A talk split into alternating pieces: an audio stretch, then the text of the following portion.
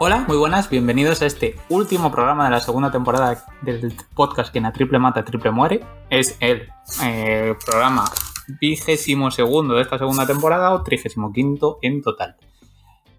Vamos a hacer vacaciones, han acabado las Olimpiadas, está la agencia libre a tope, creemos que ya se ha movido casi todo, lo que queda está medio, medio, medio. Entonces, por eso, último programa paso a, saludar a mis compañeros. Hoy os voy a saludar en conjunto, porque ya que están juntitos, se han ido, no sabemos qué han hecho antes del programa, pero están juntitos en la casa de Ernesto. Así que, ¿qué tal Ernesto y Pepe? Pues mira, ¿sabes qué pasa? Que estaba un poco con depresión, depresión baloncestística por el tema de las Olimpiadas y le he dicho que viniese a hacerme compañía, ¿sabes? Que me sentía un poco aquí. Necesitaba una compañía humana, ¿sabes? Contacto humano. Claro, sí, claro. Y, además, ya que hemos aprovechado para, y, he venido para, estar aquí un rato con Ernesto, también hemos quedado contigo y con Ernesto para jugar al baloncesto. y que no sepa España que os se ha palizado jugando al baloncesto. bueno, tampoco quiero decir. Bueno, no, me extraña. No. me extraña que les hayas apalizado porque, en fin, cada uno tiene lo que tiene. físicamente. Había, yo soy un fino estilista, estoy ya mayor. Eh. ahora, ahora soy Antetokounmpo. ahora es Antetokounmpo, sí, básicamente ha sido un poco así. El Antetokounmpo blanco. Si pero bueno. un montón de lejos, me cago en la leche. eh, ya que, bueno, ya te, te presento, Miguel. ¿Qué tal, Miguel? Bien, ¿y vosotros? Bien, o sea, no sé, hemos, llevamos una hora y cuarto en la llamada.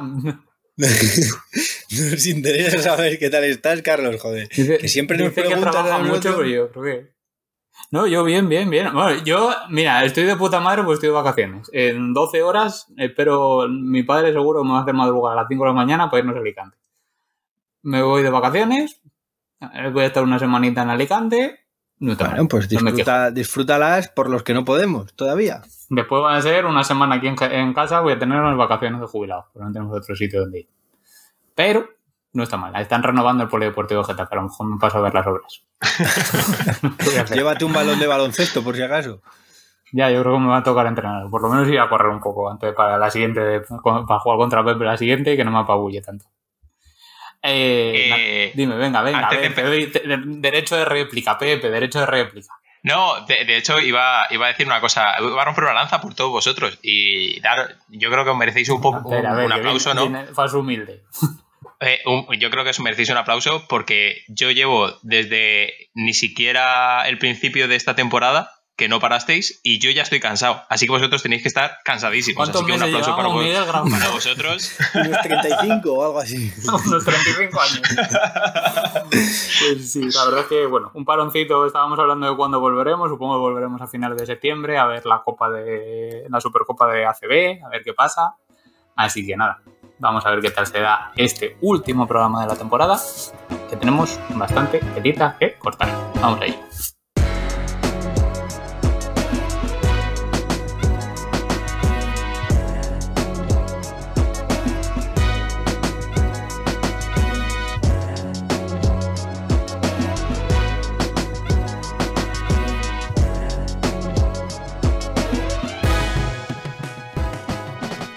Pues bienvenidos a este último programa de la segunda temporada. Eh, hoy eh, no tenemos noticias porque, bueno, la una.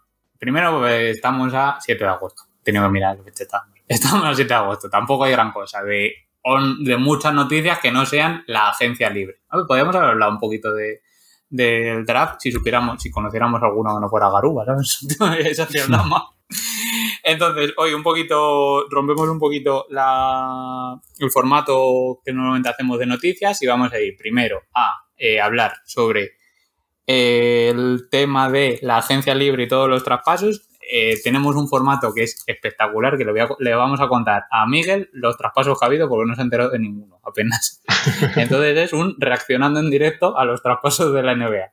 Ahí, ahí, ahí. Esto, el reaccionando creo que es algo nuevo en, la historia del entretenimiento en Internet. No, apenas ha habido ¿eh? ninguno. Yo creo que, somos unos innovadores al final. ¿Te imaginas que somos pioneros de, de esta historia? Pioneros. No, Miguel, créeme que no.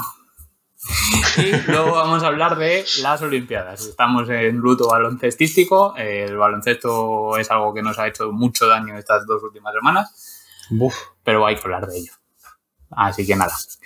Pues vamos a empezar con entonces con el tema de, los traspasos, más o menos así. Ahí, eh, eh, vengo yo con un poquito rollo presentador, con un poquito de... Eh, sobre todo he cogido, no he cogido muchas renovaciones, aunque vamos a empezar con una que yo creo que ha sido que es la más, la más, la última y más grande que pueda haber habido en esta última. Todavía quedan algunas y demás, pero sobre todo lo que he cogido es traspasos de equipos que han cogido jugadores nuevos. No, vamos a analizar el traspaso global de, ah, pues este ha traspasado de tal equipo a tal equipo, no sé qué. No, vamos más o menos equipo por equipo porque ha sido un puñetero jaleo. El de Westbrook, por ejemplo, es a cinco bandas y eso, es imposible de entender. Así que vamos a ir poco a poco.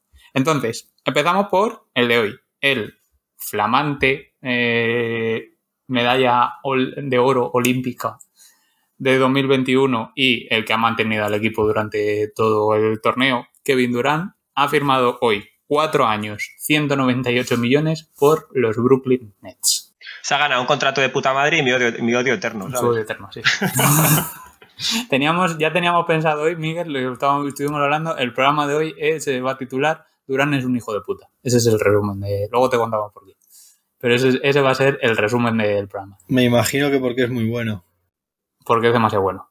Y porque creemos que se fumó algo durante el, durante el descanso, del partido contra España y salió el tercer cuarto entonadísimo. ¿En serio? Es, una teoría que tenemos. Es, de sobra conocido a su afición a, la hierba. Hombre, con esos 198 millones le va a dar para comprar una muchos papeles. De... Salió un, amigo suyo, un actor que decía que solamente fumaba porros y jugaba baloncesto. Lo de jugar baloncesto se le da bien. Lo de fumar porros entendemos que también. Sí. Hombre, si se le da igual de bien que jugar baloncesto, tiene que ser ir para verlo eso, ¿eh? Con que se le dé una décima parte ya es suficiente. Le puede competir a Snoop Dogg, ¿eh? Ese, ese honroso premio. Las Olimpiadas que todo el mundo quiere ver. Pero, a ver, bueno, vamos a centrarnos. Eh, yo tengo una cosita. O sea, le van a firmar cuatro años a Kevin Durant, 198 millones. Y quiero, o sea, quiero que recordéis que Kevin Durant tiene 32 años, casi van a ser 33 dentro de poco. Eh, se va a 37 años. A ver, que sí, que se están soltando millones y que Kevin Durant a lo mejor es el que, mejor, el que más se lo merece. Claro, pero si es que da igual, si es que ese tío puede jugar al baloncesto andando. Es que le da igual. Claro, si solo, hay que ver el partido contra Toronto de aquellas finales, que sale cojo y que se revienta el tendón de Aquiles, el ratito que está, que no puede ni moverse, hace seis tiros seguidos y los mete o algo así. O sea, que, puede jugar andando. O sea, cuando hay otros jugadores que dependen mucho más de su físico, pues claro, les pasa factura, pero es que este tío... Y que ya no solo eso, sino que eh, si no le firmas cuatro años por 198 millones en Brooklyn, los va a firmar en cualquier otro lado. Con lo cual, si eres Brooklyn, prefieres tener la posibilidad de ganar anillo durante este año siguiente o el siguiente y bueno, pues los otros dos pues aquí se queda, no pasa nada, pero no se ha ganado un anillo. Ya, sí, bueno, vale. Pues A ver, tampoco era, o sea, quiero decir, tenía mis reservas, pero tampoco muchas. Quiero decir, era fácil, era fácil convencerme. Eh, eh, era fácil, era fácil. Por cierto, unos Brooklyn Nets que han firmado también a otra gran estrella de este torneo olímpico, a Patty Mills, que ha firmado dos añitos, 12 millones. No qué buen fichaje ese. Uh. gran, gran suplente para ese equipo. Qué buen fichaje. Eh, y luego, así otro más así, eh, han cogido a James Johnson, que soltaron unas cuantas hostias, pues siempre puede soltar, y a Jevon Carter. ¿Ya? poco nada más. Jevon Carter. Bueno, bien, bien, lo están haciendo bien. Sí, es que Entonces sí, han, vuelto a firmar tanto a Kevin Durant como a Blake Griffin otro añito. Vale. Por cierto, a este, a este se le han, soltado 2,6 millones. Bueno, eh, Blake Griffin. No está mal, no está mal. ¿Cuánto? ¿Cuánto? 2,6. Bueno, eh, te sale de puta madre. O sea, Blake Griffin te sale. Te sale claro, por eso, por eso. No, y que lo hizo me parece siempre Quiero decir, claro 50, que lo bien, por eso lo digo que ya, pero quiero decir, 50 millones a, a, Kevin Durant por un año, 2 millones a Blake Griffin. Bueno, repartido, ¿no? ¿Quiere decirse, ¿Quiere decirse que Durant es 25 veces mejor que Blake Griffin? Se me queda corto. y nada, lo, lo, único es que han perdido a Spencer Dinwiddie. Bueno, eso ya se sabía, ¿no? Sí, sí. No. Han firmado sí, ¿eh? Se sabía que era gente libre, sabía que era gente libre y que no iba a renovar por, por que, no, que no quería, que se quería, o sea, como que, no, que no le iban a, que no tenía hueco, que no me acuerdo, yo recuerdo una noticia así, me suena, ¿eh? de que o que él no quería o que sabía que no le iban a renovar, pues porque no iba a tener minutos o, margen salarial. Luego hablamos, que al final, después vamos a ir hablando de los Wizards. Ahora, quería yo. Sí, porque no está mal quería que habláramos de eh, los campeones de la NBA, los Milwaukee Bucks, que han fichado a varios jugadores. Han fichado a Grayson Allen, en la escolta de los Memphis. Fichajazo. Estaba, en Memphis, ¿no? Sí, sí, Memphis. Fichajazo, ¿eh? Además se salió a final de temporada Grayson Allen. Además le venía bien un tirador de ese perfil a, Milwaukee. ¿eh? Muy buen fichaje ese, ¿eh? Lo que yo no entiendo es, a ver, me imagino que lo habrá preferido él, pero como Memphis después del final de temporada lo ha dejado escapar. Ya. Que era, que era estaban en play-in, estaban para competir, con lo cual no entiendo muy bien. Y de hecho en el play-in entra en un traspaso, ¿eh? No entra, no es que haya ah. firmado, que haya sido agente libre, entra en un traspaso. ah, entra en un traspaso. Pues mira, peor, peor, me lo pones. O sea. Sí, pero que Milwaukee en ese traspaso se quita a gente que ni jugaba. Pero ¿y qué, qué traspaso es ese? Exactamente, pero se quita a toda gente que no. Sam Merrill y entiendo que algo de dinero. ¿Qué traspaso es ese, Carlos? No lo tengo, perdóname, pero no, ah, no lo tengo aquí. No, no, no, eh, perdóname. Déjame confirmar que decía que aparte de a Grayson Allen, han, ahora mientras lo tengo aquí, ahora mientras voy a decir los otros dos nombres que han fichado, que han fichado a George Hill, el base de que eh, por unos minutitos y demás no, no está nada sí, además eh, tiene muy buen porcentaje de triples, con que se tire dos y te meta uno, Puta madre, apañado. Y a este hombre que yo creo que te gusta a ti bastante, Miguel, Rodney Hood. Me gusta Rodney Hood. Le gustaba en el fantasy. No, no, no, me gusta Rodney Hood.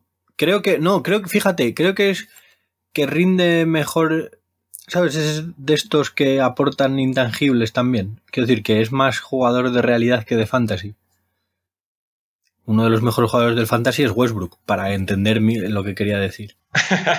y Whiteside. Y Whiteside.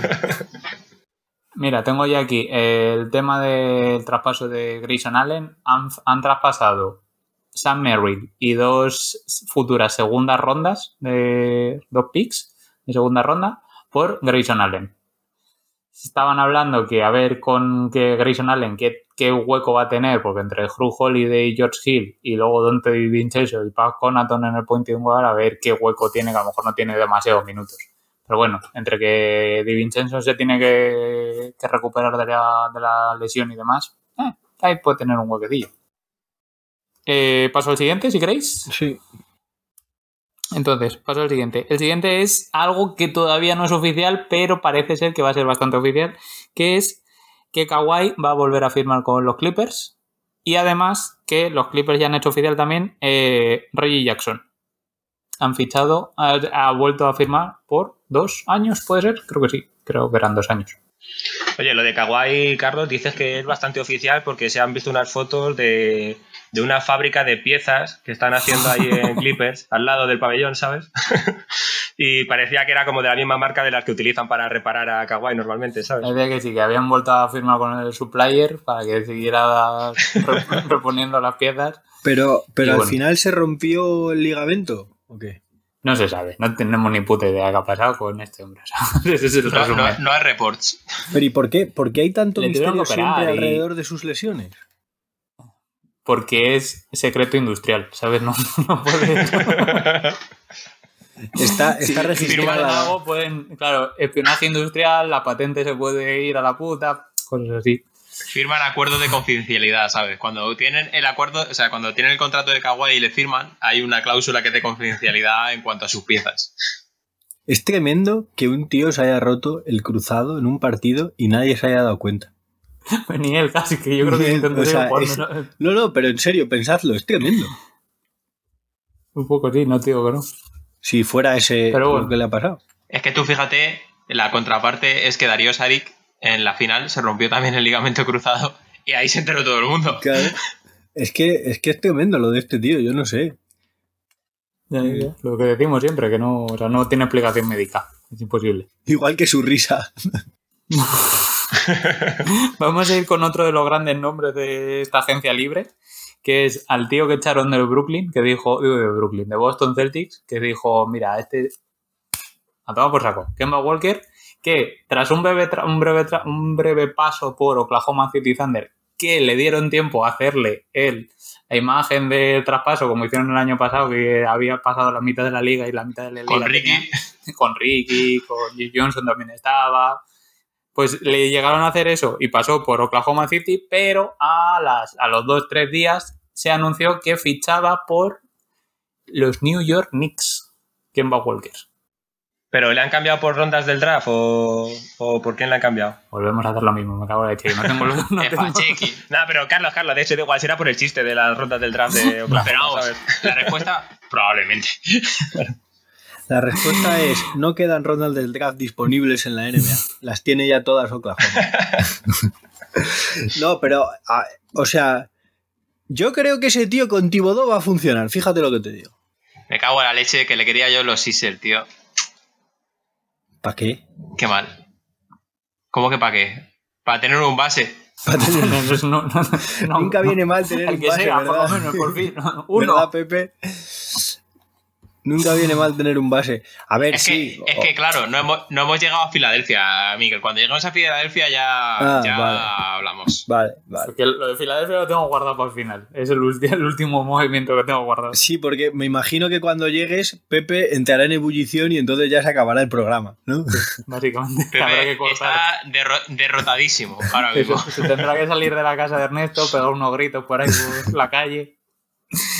Pero que lo que quería comentaros de los New York Knicks es que además de a Kemba Walker han firmado a Ivan Fournier. O sea, han, sí, lo han firmado básicamente. Cuatro años 78 millones, no está nada mal. Y luego han, han renovado a Julius Randle y a Derrick Rose. Y a Nerle Noen, Doug Gibson, yo no sé cuántos años tiene ya este hombre, y Alec Parks. Me gusta, ¿eh? Me gusta. Han perdido, han perdido a Reggie Bullock, eso es lo único, que se va a Dallas. Bueno, algún 3 tendrán que fichar entonces. Tienen, sí, ahora tendrán algo ahí que a ver qué hacen y demás. Todavía tienen como agente libre a Alfred Payton y a Nili Kina, como los más importantes a lo mejor. Pero ojito con los Knicks el año que viene. Sí, ¿eh? es que además, fíjate, veo a Kemba y a, y a, Fournier eh, bastante dentro de la filosofía de Thibodeau, ¿sabes? Gente obediente, gente que cumple. Hacer flexiones. Eso es, sí, sí, sí. Pues sí, yo creo que, o sea, yo creo que ojito con los Knicks que más o menos mantienen como el grueso del año pasado, que por eso que no le salió del todo mal. Recordemos que llegaron ahí hasta ¿qué fue? ¿Semifinales de conferencia contra Atlanta? No, eh, pierden en la primera ronda contra Atlanta. Ah, la primera ronda. Vale, bueno, no lo hicieron sí, pero, bueno, pero bueno, que quedaron, que quedaron cuartos. No, ¿cómo que no, hombre? Quedaron de puta madre después del pozo. Quedaron cuartos de la liga, o sea, que, o sea de su conferencia, vamos. A ver, perdieron contra el mejor equipo del este, tampoco es para tanto. Claro, también es verdad. Eh, no, no, fue el que ganó el anillo, pero. pero porque se lesionó Trey claro, claro, claro. Para mí Atlanta fue mejor que Milwaukee. O sea, realmente. Lo que pasa es que los de Milwaukee eran más altos. Es lo que, lo que ha dicho Carlos del partido con Pepe hoy. Que él era mejor, pero, pero Pepe, si me, si Pepe era más fuerte. Pues lo mismo entre Atlanta y Milwaukee. He sido ganador moral. Eh, ganador moral. Pasamos al siguiente. Miami Heat. Tengo aquí Miami Heat. No sé si se está moviendo bastante bien esta gente libre.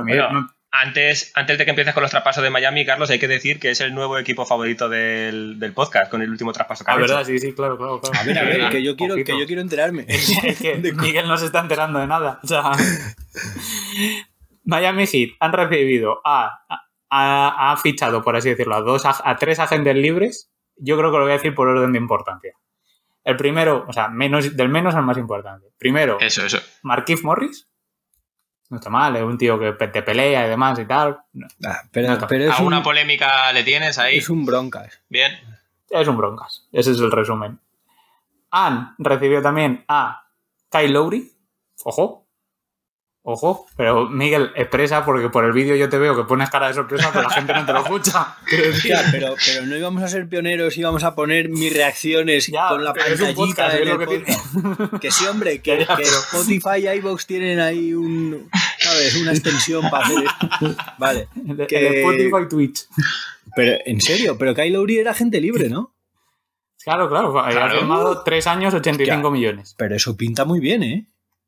Pero que muy bien. bueno, bastante bien, espérate, que, bien espérate que, que, vino bueno, que todavía es que, bueno, uno que es el más importante. Sigo diciendo, antes de que lo digas, incluso te diré que sigo diciendo lo mismo que el año pasado. Necesitan gente por dentro. Es que parece que el puto Patrick no se ha enterado de que uno que por dentro o por fuera le, te hace lo que quieras. Ante Tocumpo. Han fichado al mejor, o sea, del equipo ante Tocumpo el bueno, Anthony Leon, PJ Tucker. Bah. ¿En serio, tío? ¿Qué te esperaba? Joder, pues claro, joder, han fichado a Kyle Lowry y han renovado a Jimmy Butler, pues el bueno PJ Tucker. A ver, que PJ Tucker... Han cogido a... Pero esta gente no se entera que es del 85. Pues no, pues... Claro, no, pero joder, es que esta gente todavía no se ha enterado de que necesitan juego interior. Pues por esa fecha PJ Tucker. ¿Pero qué? Pues... Pero PJ Tucker no es juego interior. PJ Tucker es destrucción interior. claro. A ver, todavía les queda bastante movimiento porque han, soltado bastante, bastante jugadores. Un poco de lastre a lo mejor, por así decirlo. Ah, se ha ido de Milwaukee, digo de Miami, eh, André Guadala, que, va a firmar por Golden State. Eh, se ha ido Trevor Ariza, que ahora hablaremos de dónde ha ido. Eh, Nemanja se va también a los Warriors. Precious Achigua, mira, uno que tenía anterior, se ha ido a Toronto. Kendrick Nunn, ¿no? y Kendrick, Nunn a los Lakers. Y Goran Dragic, así es lo más así, que se ha ido a Toronto. Kendrick Nunn a los Lakers. Sí, ahora, bueno, ahora hablamos. Madre que Espera, te vas a enterar. Entonces, bueno, pues sí, todavía, yo creo que todavía tienen bastante margen de maniobra, porque sí es verdad que necesitan juego interior. Pues van más de Bayo, está un poco solo. Me jode un poco Goran Dragic a Toronto, ¿eh? Os lo voy a decir. Que es un poco un páramo ahora mismo y, y, se merece competir ese chico. O sea, a mí me jode. Bueno, a mí no mucho tampoco. a ver, es que yo creo que ya está mayor, ¿no? Dragic un poco. Está un poco mayor, yo creo. no como Kyle Lowry, que es un chaval. pero está bastante más mayor que Kyle Lowry cuando tienes un culo del tamaño de Kyle Lowry, pues todo es más fácil, ¿sabes? Porque las cosas gravitan a tu alrededor y esas cosas. en serio, que no es más mayor. No, a ver. Eh, es que tú has mencionado. No, y, Lowry tienen que ser del estilo. Claro, eh, Lowry es del 86, que tiene 35 años. Claro, pero sí que es súper mayor que Lowry. Eh, pero bueno, ¿Qué vais a decir con los del 86? no, pero pues, nada, si tiene mi edad. 6 de mayo, 25 eh, más mayor Kyle Lowry por dos meses y medio. Claro. Por dos meses, mejor dicho. Bueno, pues nada, pues sí, pues mayo. Pues se conserva peor. Quiero decir, hombre, no. hombre, a ver, Draghi, yo no sé. no sé si a Draghi le queda alguna articulación en el cuerpo sana, ¿sabes? La verdad. ¿Y por qué no ha ido entonces a las Olimpiadas este hombre? Entiendo, a ver, sí, que está muy machacado, pero bueno, no sé. A lo mejor no le ha dejado Miami. Hay dos horas, Dragic, quiero decir, que, creo que Zoran que, mm, eh, Carlos, has mencionado como casi seis o siete salidas de Miami, ¿no? Sí, sí, por eso te digo que han soltado mucha gente y que ahora tienen, tienen espacio. Que es a lo que me refería con. Hmm. Lo raro es que no sean. No, no, iba a decir deshecho porque los rumores eran eso. Y es que estaban. O sea, dijeron que Tyler Hero estaba en el, en el mercado porque, porque no querían, no lo querían en, la plantilla. Sí, era muy conflictivo eh, y que, bueno, que tenía, fuera, fuera del baloncesto no le gustaba mucho las movidas que llevaba y, y que además la temporada que había hecho tampoco era... Sí, había dejado que desear un poco, ¿no? Es que la verdad que apuntó unas maneras en, aquel, en aquella burbuja tremendas, lo de Giro, ¿eh? Ha sido una pena que no haya mantenido ese nivel, la verdad.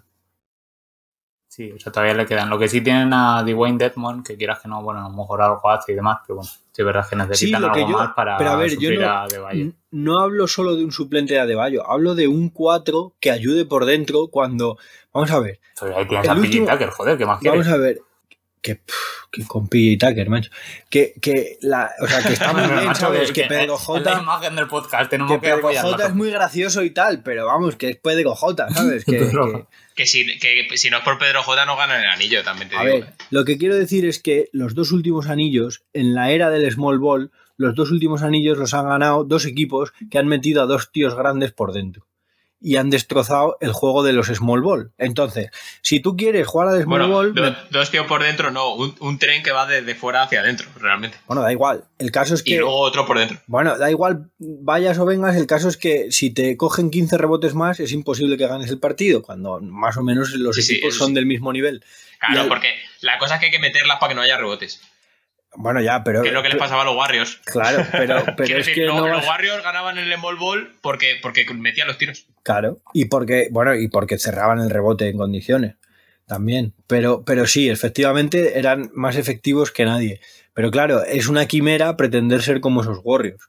Entonces, como vas a fallar tiros y te van a coger los rebotes, que es lo que ha hecho Milwaukee y lo que hizo los Lakers, pues o sea, es que es muy sencillo. Entonces, si tú quieres jugar Small Ball, me parece muy bien, yo lo prefiero, pero tendrás que saber defenderte de los juegos que te van a, a, plantear esos equipos que quieran ir a la contra y que están saliendo victoriosos.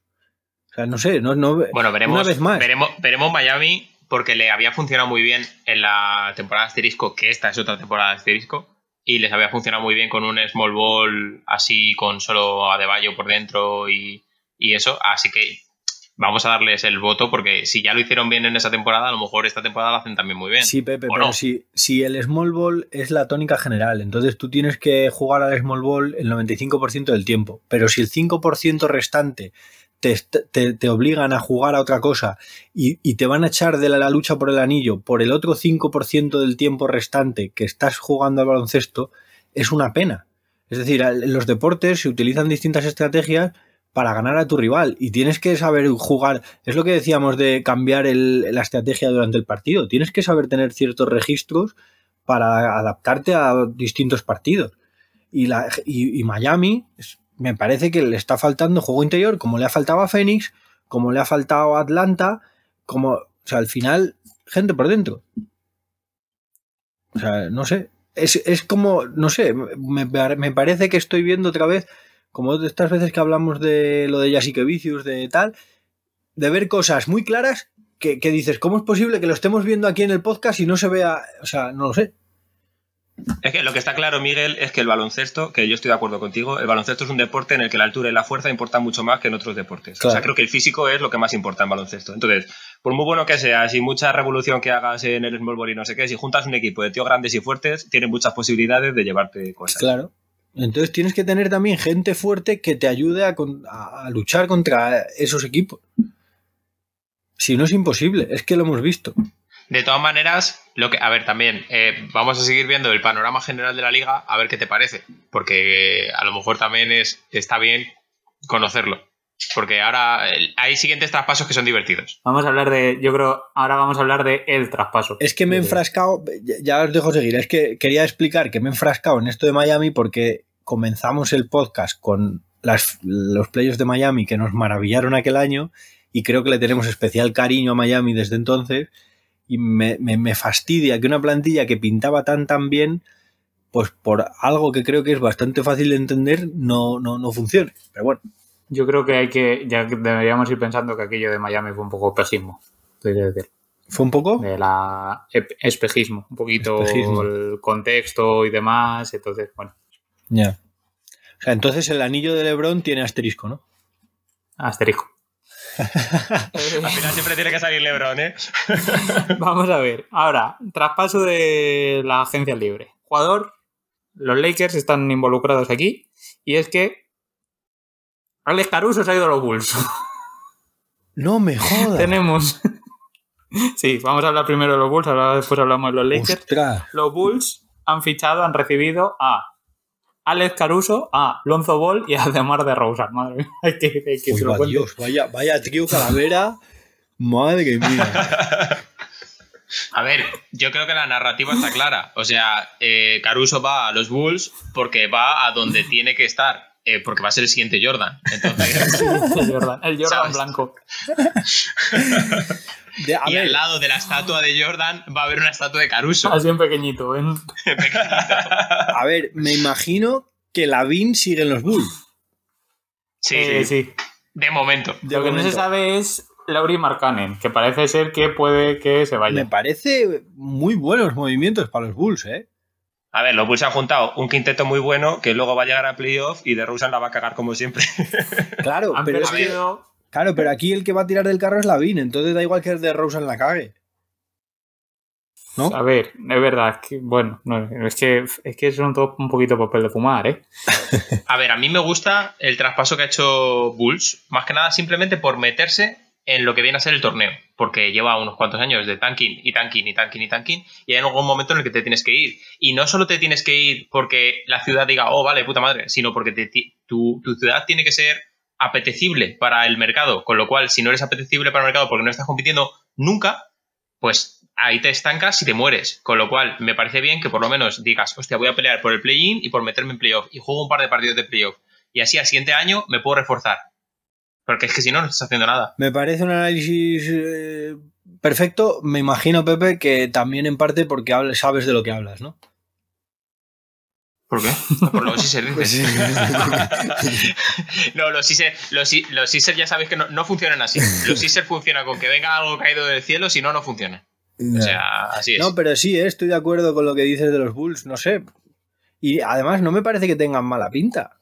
Entre ellos, digo, ¿sabes? Como para formar un equipo, me refiero.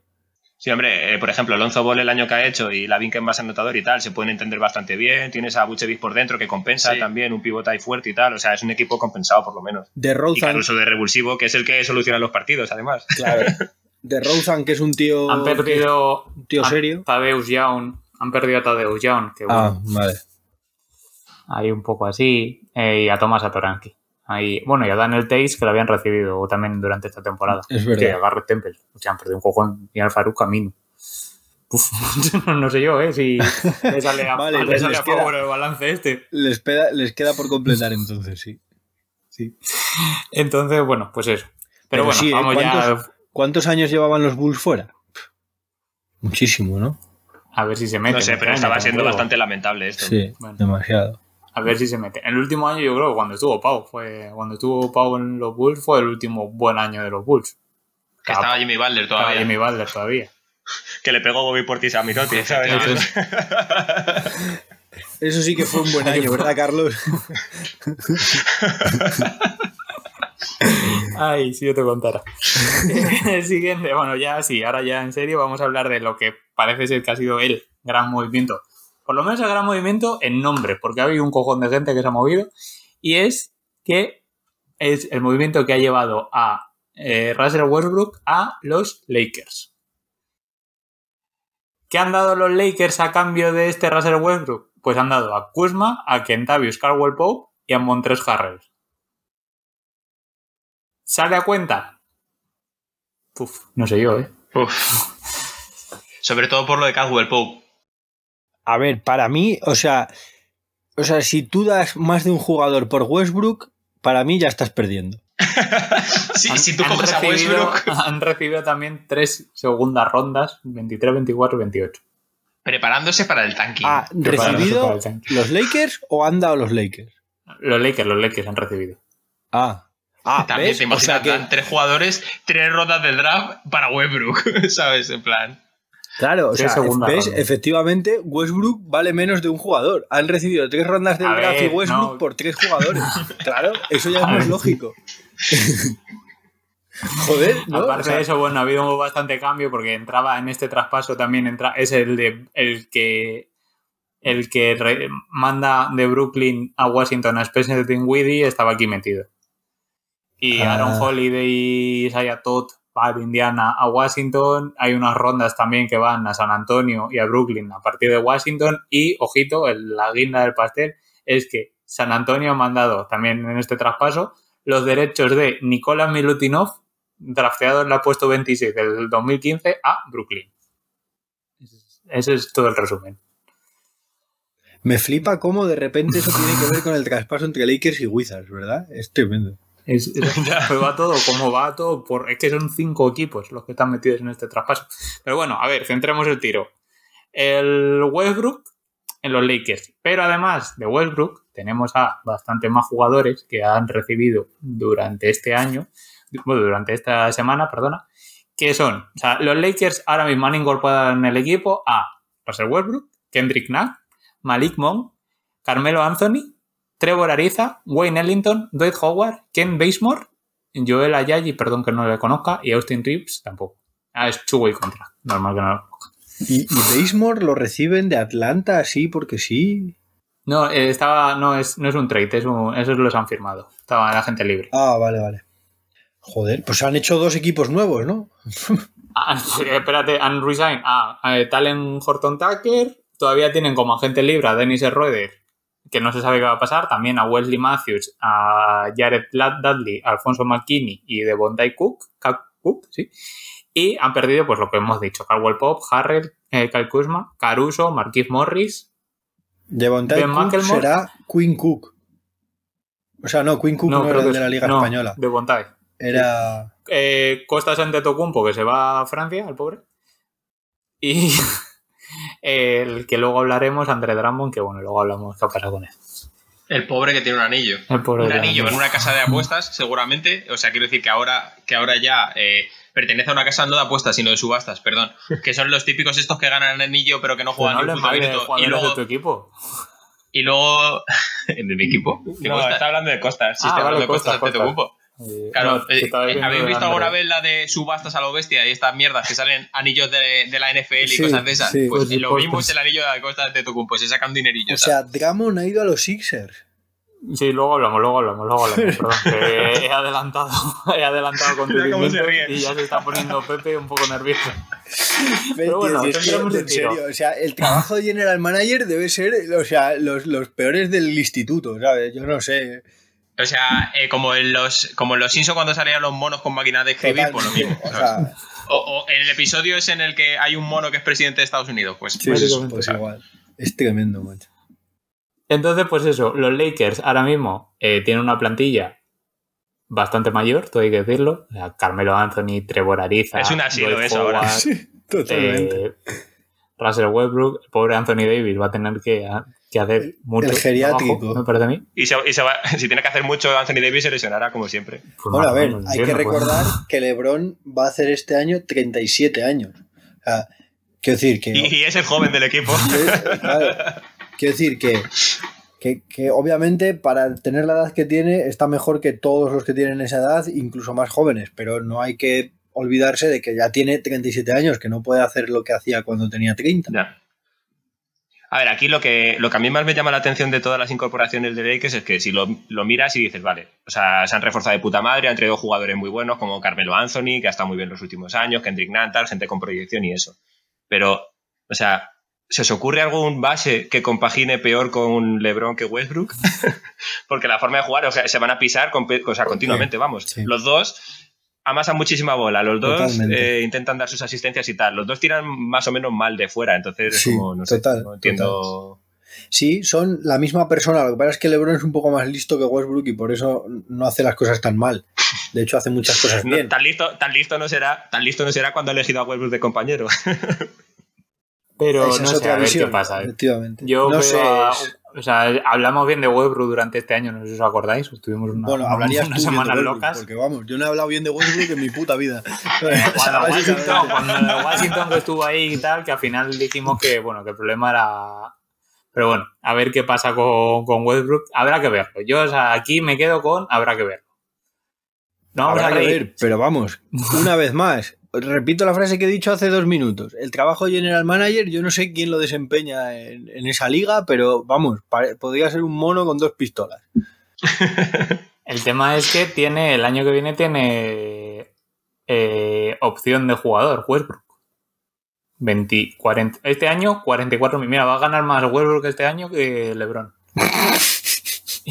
y el año que viene es, es agente libre en 2023. el año que viene también podría seguir en los Lakers. El año que viene se retira. ¿Lebron o Westbrook? No, los dos. el baloncesto. o sea, Lebron no. Se retira el baloncesto. ¿Cuántos años tiene Westbrook, por cierto? Yo no 32 o por ahí, ¿no? No puedo decir ya porque ya no me ha quedado muy... Espérate, te lo busco. creo que el año, el año de Westbrook, o sea, el año del anillo de Miami contra Oklahoma, que creo que es 2008, ¿no? Westbrook llevaba un año en la liga. Sí. 33 cumple en noviembre. Pues justo, entró con 19. Bueno, pues. Eh, Habrá que verlo. No sé, o sea, me parece. O sea, es lo que dice Ernesto. O sea, no tiene ningún sentido. O sea, luego a lo mejor. Que esto, claro, todo puede pasar. Pero claro, esto es como pedirle peras al olmo. A lo mejor Westbrook de repente madura a sus 33 años cuando no ha sido maduro eh, un segundo en una cancha de baloncesto desde que lleva jugando en la NBA y decide que pasar la pelota está bien, que, que, bueno, pues que, que, jugar en equipo está bien y esas cosas, pero... Hemos visto a Harden este año increíblemente centrado. A lo mejor le pasa lo mismo, que a lo mejor no, pero... A ver, Harden... probablemente no. A ver, es verdad, es verdad, lo de Harden a, a mí, y bueno, creo que a todos nos ha sorprendido un montón porque parecía increíble, pero es verdad que esas habilidades que tiene Harden que ha explotado, ¿no? El pase en puesto de base, entender el juego y tal, aunque no lo hubiera hecho antes, se sabía que él lo veía. Pero es que yo dudo que Westbrook entienda el juego. no es que no lo quiera hacer, es que no lo entiende. Yo me estoy imaginando, Miguel, el primer partido de playoff o un partido de estos importantes y tal, eh, jugadas de extras como las del año pasado de Westbrook que se va a la pinza y de repente se va a postear a un tío que le saca dos cabezas o cosas así, y LeBron cuando pierda la bola a Westbrook haciendo los gestos que le hacía a Smith. en el tiro libre ese. Ahí con la cara de quejándose. Es que tengo esa imagen en la cabeza ahora mismo. Es que igual, y es que además yo estoy pensando, si LeBron se volvió loco con lo de J.R. Smith ese año, el, año que le espera va a ser tremendo. tremendo. En resumen, va a ser el equipo más odiado de los Lakers, de la, liga, los Lakers. De los Lakers también. el otro día escribió, o sea, escribió por Twitter LeBron que por favor que la gente siguiera criticando, que necesita mantener esa narrativa durante todo el año. Ah, por cierto, ¿se queda Mark en los Lakers? Eh, parece ser que sí. Madre mía. Ese es el geriátrico, ¿eh? Parece ser que sí, no se sabe. Porque lo que decíamos, bueno, vamos a hablar ya directamente, como lo hemos dicho. El que sí han movido es André Drummond a los Sixers. Por favor, Pepe. Sí, esto te lo dejamos aquí solo. O sea, queríais, queríais, Pepe, un jugador exterior, decir, ¿no? Sí, sí, sí. Claramente que, que, que, pudiera gestionar que pudiera gestionar un tiro de media larga distancia y, que pudiera botar un poco el balón, ¿sabes? Que pudiera jugar con Embiid. que, no se pisara, que no se pisara con Embiid.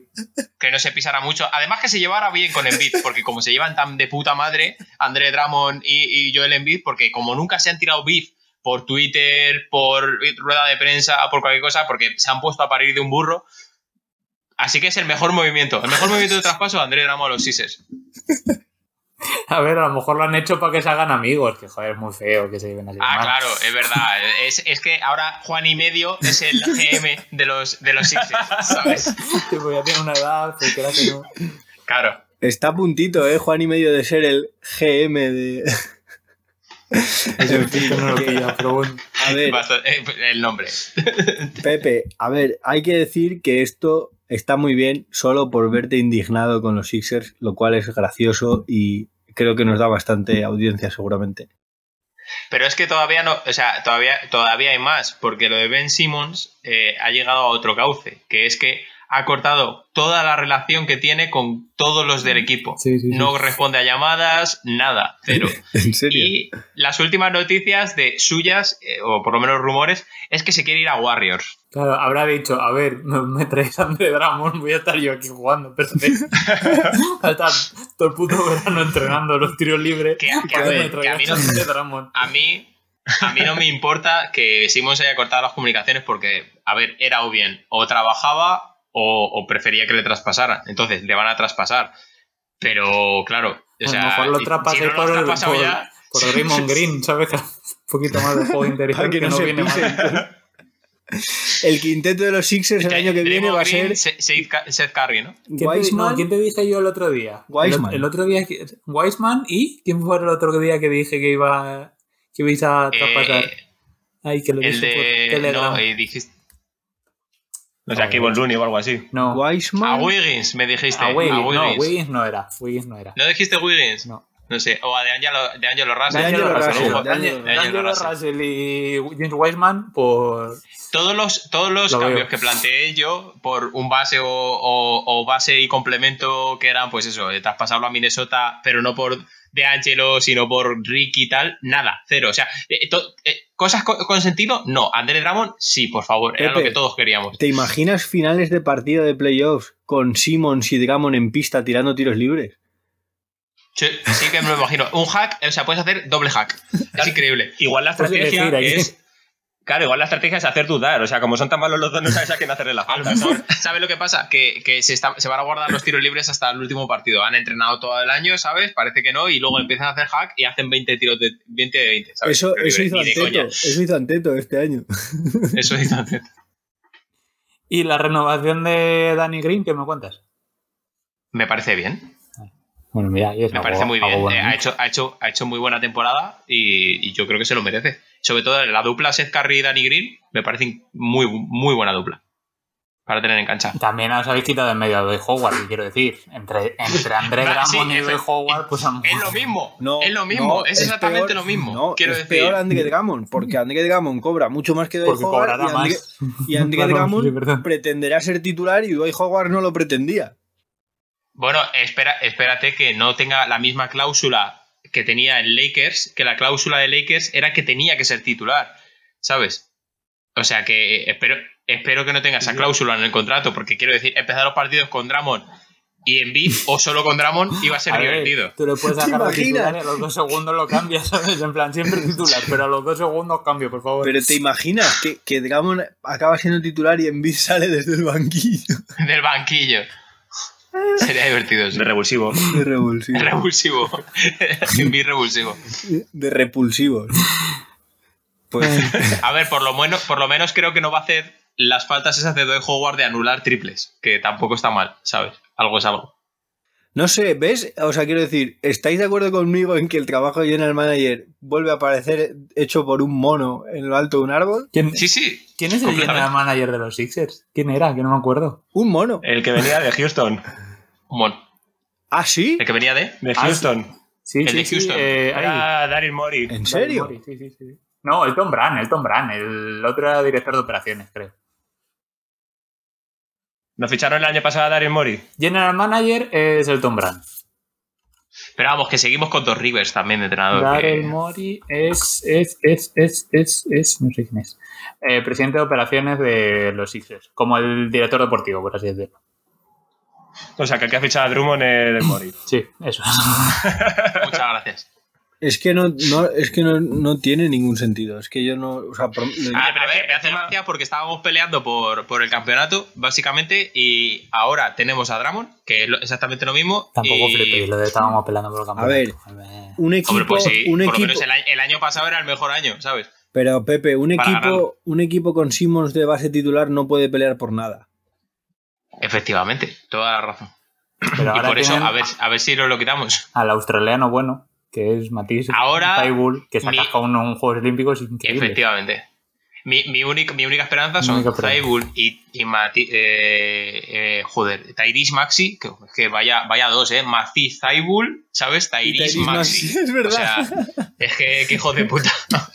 Eh, que son, son, lo único lo único bueno que tenemos en, en, no, en los Lakers como para el futuro, ¿sabes? El, es que, es que una tormenta. Qué hijos de sí, puta sí. los de los Sixers con Matisse Taibul y Tyrese Maxi y con André Drummond y Joel Embiid.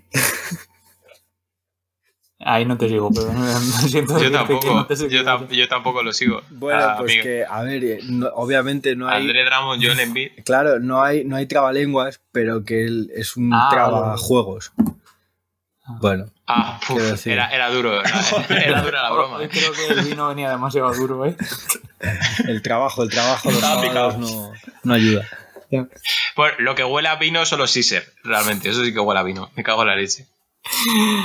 Eh, se ha mencionado su nombre eh, durante este último traspaso y quiero comentar sobre eh, uno de los mejores jugadores del, también del torneo olímpico, que es Ricky Rubio, en el que el hijo de puta de Gerson Rosas, que ahora luego hablamos de él, lo ha mandado a los Cleveland Cavaliers. Pobre Ricky, tío. El pobre Ricky, ha pasado por todas las peores ciudades de, la, de Estados Unidos. Ha pasado por Minnesota, ha pasado por Phoenix, ha pasado por... horroroso, ¿eh? Pero es que además ha, pasado... Eh, es que eh, siempre tiene el never too high, never too low, ¿no? Eh, pues, la, la, pues filosofía esa que el tío... El, sí, pero, o sea, siempre le vienen las desgracias al pobre. Pero el tío siempre lo intenta y estuvo en Utah compitiendo de puta madre, estuvo en Suns compitiendo de putísima madre y le largan de todos los sitios. Es que es, que es una mierda. Le, le están destrozando la carrera al chaval. Y yo, que le quería a los Sixers, no me lo cogen. Pues sí, os hubiera venido genial, la verdad. Hostia, pues es verdad, ¿eh? Para los Sixers es una buena, sería una buena opción. No lo había pensado. Porque ahora mismo. es que yo creo que cuando lo dije no estabas tú en el programa. Y como no te los escuchas. ¡Zasca! Se va por ti, Miguel, ¿eh? No sé si te has enterado. Ah, hablabais conmigo. Yo pensaba que esto decía claro. ti, Carlos. Entonces, eh, ¿qué ocurre? Que Cleveland Cavale, pues ahora es que es un poco real. Eh, que, a ver, yo la verdad que el otro día, viendo el. Tiene, tiene tres guards. Es bastante divertido. Cleveland No va a ser ni titular. ¿Tú te crees? No sé en qué momento. Está Kevin lo, lo de Ricky me parece muy curioso. No sé en qué momento, estando aquí en la ACB cuando era más joven y. Que además teniendo. Sí, y estaba aquí. Tienen. Sí, sí. Eh, no, parecía que, que el baloncesto FIBA no era para él y que la NBA sí. Y luego, yéndose allí, han conseguido que parezca un buen base FIBA y allí no triunfe. Un buen base, no, el mejor base FIBA del, bueno, casi del campeonato. Pero quiero decir que, ¿no? ¿Nos parece curioso? O sea, ¿en qué momento esa transformación tan rara? Luca base. ¡Qué cabrón! Pues sí, no te digo que no, pero yo qué sé. Es que lo de Ricky, la verdad es que el pobre hombre yo siempre voy a tope con él, pero es que lo, que lo que venía a decir es que, joder, no sé si os acordáis del principio de temporada de los Cleveland, que empezaron como muy bien y demás, porque la dupla exterior de dos chavales jóvenes, Darius Garland y Colin Sexton, les estaba funcionando genial.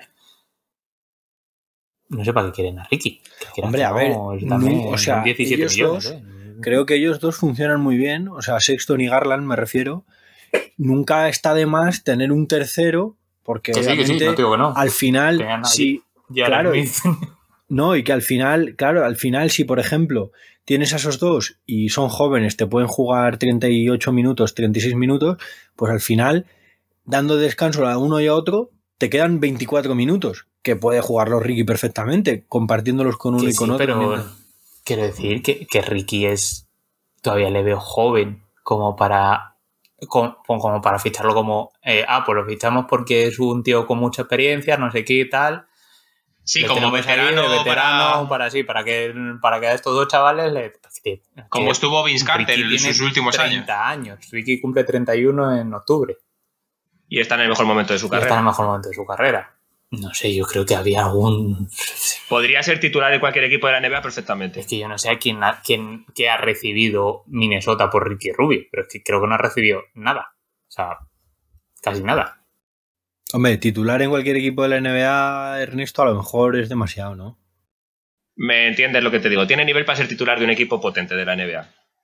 O sea, no, obviamente si juegas en el mismo equipo que Carrio que Lillard, no le vas a quitar. Si juegas en Warriors, a lo mejor no. Claro, pero para jugar, pues eso, de bueno, Sixers, en, Brooklyn tampoco le vendría, o sea, podría jugar perfectamente. Claro. Han, han recibido, los Minnesota han recibido una segunda ronda de 2022, dinero y a Taurian Prince. Cash, es que tú fíjate. Que Taurian Prince, pues tampoco quiero decir. Sí, está bien y demás, pero bueno. Sí, es como que como que no le tienen fe, ¿no? A Ricky, allí en Estados Unidos. Le tienen en muy baja estima. Y no. O sea, pero porque, yo qué sé, porque no debe ser. O sea, sus. sus primeros años no han sido de tirador, ha sido de asistente o, cosas así. Y también te digo que defender defiende increíble. Pero ahora, este, este último año en NBA, este año, último año en NBA, se ha demostrado que no ha tenido un buen año. No ha tenido un buen año. Pero se ha demostrado que era todo un poco así porque luego ha llegado a la selección y es que le metió 38 puntos a los americanos. Es que entonces a lo mejor hay que empezar a cuestionarse el nivel de Ricky en la NBA. ¿No? Quiero decir. A ver, también te, también te digo que cuando salió esto y estuvimos hablando tal, eh, estuvimos todo el rato diciendo, bueno, pues que se vuelva a Europa. Es que realmente, pues también es una opción. Que, se vuelva al DKV. A Juventud, perdón, que ya no es el DKV. Pues yo le cambiaba por Calates, ¿eh? Nos jodido Mario con las flores y yo casi le cambiaba. Y yo por la Provitola. Iba, a decir, sería, sería muy bueno que, luego se vaya al Madrid, ¿sabes? O sea, que Ricky ahora vaya al Madrid. A si lo cambiaba por Lazo, pero no, no lo cambiaba por Lazo. No, pero joder, es que. No sé, pues a lo mejor sí, yo qué sé. a San Pablo Burgos. San Pablo Burgos, sí, que estaban faltos de bases. Pues eso, no sé, a ver qué tal. Yo le deseo lo mejor al pobre Ricardo. O sea, le tengo mucho cariño y mucha estima y le, ojalá le vaya lo mejor que pueda. Eh, tengo el último movimiento, yo creo que esto ya se está haciendo un poco largo, que es, no es muy espectacular, pero es el, el equipo, el jugador que peor y el jugador, o de un jugador de los que mejor le cae a Ernesto. Ah, pero yo creo que hay, hay otro traspaso más aparte que yo te quería comentar, Carlos. Ah, dime, venga, dime, dime, dime. Empiezo por ese yo. No, venga, digo este y luego el otro. Sí, tengo, tengo unos cuantos apuntados más, ¿eh? Pero bueno, ah, bueno, espera, sí, tenemos el mejor juego interior. El juego interior. Ese, ese, ese. Más entendido. tenemos. Los Grizzlies han fichado a Eric Bledsoe. Este año sí de los Pelicans. y a Steven Adams. Bueno, hostia, pues sí. ¿Has visto cómo eran tus jugadores favoritos? Pues mira, si ahora Memphis se quita de encima a Bledsoe y lo mandan a otro sitio que había rumores de que podía pasar, me hago de Memphis. Puede ser. También se han quitado en medio, se han, se han quitado en medio, joder. Han traspasado a John Avalanchunas, a los Pelicans. O sea, ah, sí, sí. ha habido como un cambio de Bledsoe. Bueno, no sé, no sé cuánta gente habrán recibido ahí, porque. O sea, como que solo se va a Avalanchunas y reciben a Bledsoe Steven Adams. Me gusta Steven Adams con Jan Moran. Sí, la verdad que puede quedar. Buen bloqueo, buen, buen jugador explosivo. Sí. Me, parece guay. Sí. Pueden, creo que pueden ser buena pareja, sí, efectivamente. Pero bueno, esto no da para mucho más, este traspaso, yo creo, para comentario. Lo que sí da es el juego, el juego interior favorito de, de este podcast, que es el de Utah Jazz, Hostia. Porque a, nuestro queridísimo Rudy Gobert, que por cierto, no sé si visteis que escribió a Pau Gasol cuando se retiró diciendo ah, que muchas gracias por la inspiración, que tal, y Pau le contestó en plan todo muy bonito, ¿vale? ¿Estáis bien? Pero a eh, Rudy Gobert se le suma nuestro queridísimo Hassan Whiteside. Ese sabíamos que te iba a gustar, Miguel. Madre mía, qué dupla. Esta es casi peor que la de Joel Embiid y ¿eh? Pues casi peor, sí. Hombre, Joel Embiid y Dramon por lo menos saben generarse situaciones para meter algún punto de vez en cuando. Por, lo menos Embiid hace algo, quieres decir, ¿no? Sí, sí, claro, no, hombre, en calidad individual Joel está al margen de los otros tres, pero pero en cuanto a no sé, no sé, ¿ves? Es extraño. Este, Miami, este año le toca lesionarse a mí, de todas maneras. Miami con un pivot de dos metros que es Adebayo que, que bota y genera juego casi como un base y ningún otro pivot y, equipos con, dos tíos de 2.20 que, que son titulares, ¿sabes? O que pretenden serlo. Es, raro, no sé. Hombre, sinceramente, espero que Whiteside no sea el titular, porque si no, Utah va a dar cosa a verlo. No, hombre, yo creo que no va a tirar el titular. Sí, no, o sea, no lo será, pero quiero decir que, bueno, al menos Utah sabe que necesitas un tío grande. De revulsivo. Han, renovado a Mike Conley, creo que lo habían renovado y demás. Está Mike Conley, Donovan Mitchell, Joe Ingles, Boyan Bogdanovic, Rudy Gobert. Tienes ahí, yo creo, el quinteto. Sí, sí, sí, sí, me he columpiado al decir. Tiene el quinteto del año pasado. Que bueno, Joe Ingles estaba hablando a ver qué pasaba, que creo que es agente libre, pero no sé si era agente libre restringido con algo tal. Así es. Se estaba hablando que no se sabía qué pasaba. No sé si la habéis visto en Australia, este año, pero juega ya como un señor mayor de estos que juegan en la cancha de eh, triple, pues bueno, pues triple. Ahí me bajo a defender. Ni, no celebra nada, una hostia le suelta alguno, pero tampoco, no sé, me ha encantado yo. Juego de señor mayor, Juego de señor mayor completamente. Y creo que, bueno, a ver, me queda algún nombre por ahí, que si Godal, la Bielich a los Warriors, que si Tristan eh, Thompson a Sacramento, también tenía de Utah que han recibido a Rudy Gay y a Ari Pascal, pero bueno, yo creo que hasta aquí hemos llegado con este... Esto, de decirle a mí que es lo que ha pasado en los traspasos de la NBA, ¿te ha gustado? ¿Te has enterado bien? Me ha gustado, sí, la verdad que lo habéis hecho muy bien, me habéis resumido los traspasos importantes y así da gusto. Así da gusto. Sí, da gusto. Así no vais a conseguir que os haga, así no vais a conseguir que os haga más caso. sí, no menos. Ya, ya, no hace falta que nos leas en el, Telegram, en el Telegram. Te hacemos un resumen en el programa de lo que ha sido la semana en el Telegram y ala, a tomar por saco. pues nada más. Vamos a hablar un ratito de las Olimpiadas, que yo tengo un nuevo equipo favorito. Vamos a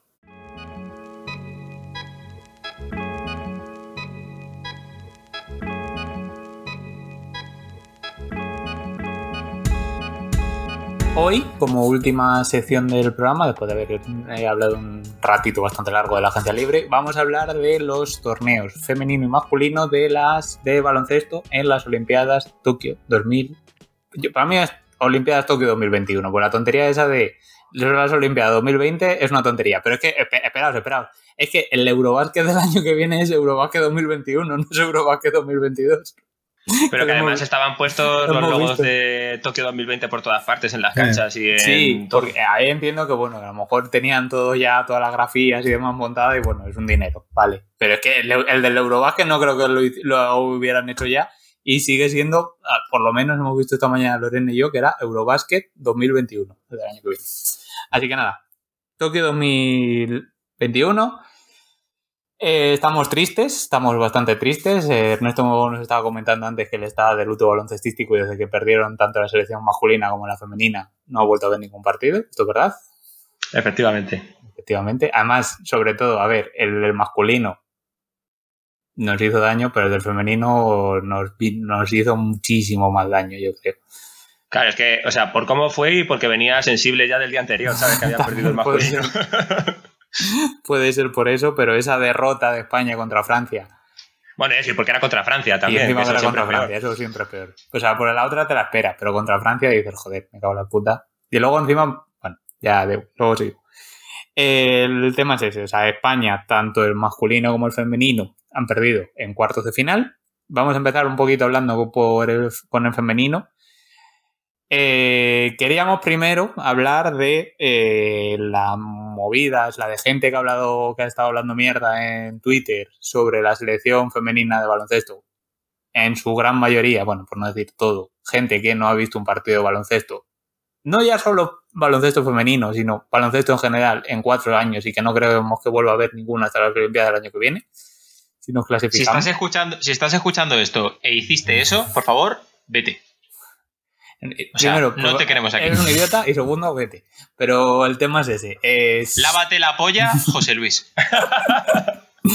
Hubo mucha gente criticando a Laura Gil y a Maite Cazorla por el final del partido contra Francia. Eh, hasta tal punto que Laura Gil al día siguiente tuvo que escribir en Twitter como casi como que pedir perdón, que eso es lo que es más así. No tienes que pedir perdón a esta gentuza. Eh, Laura Gil mantuvo a la selección española durante, te iba a decir durante todo el torneo, durante casi toda la, durante todo el partido contra Francia. Llegamos a tener opciones al final del partido, gracias a Laura Gil, básicamente.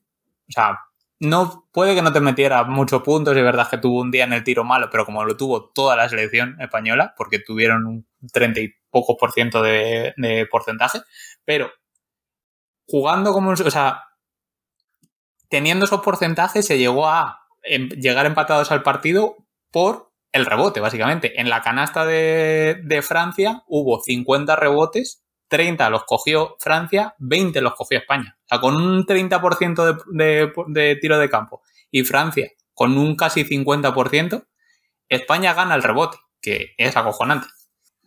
Ah, pero es que no solo, no solo el rebote, sino que muchos sistemas que hacen para que Endur se quede sola y cosas de este estilo son gracias a Laura Gil también. que la que dio y demás, o sea, es eso. Y luego, ya meterle mierda a Laura Gil es feo, pero meterle mierda a Maite Cazorla porque se le al intentar recibir la última jugada se le escapa el balón y se le queda una carita a la pobre y se bota en la, línea, en, la en la línea de fondo.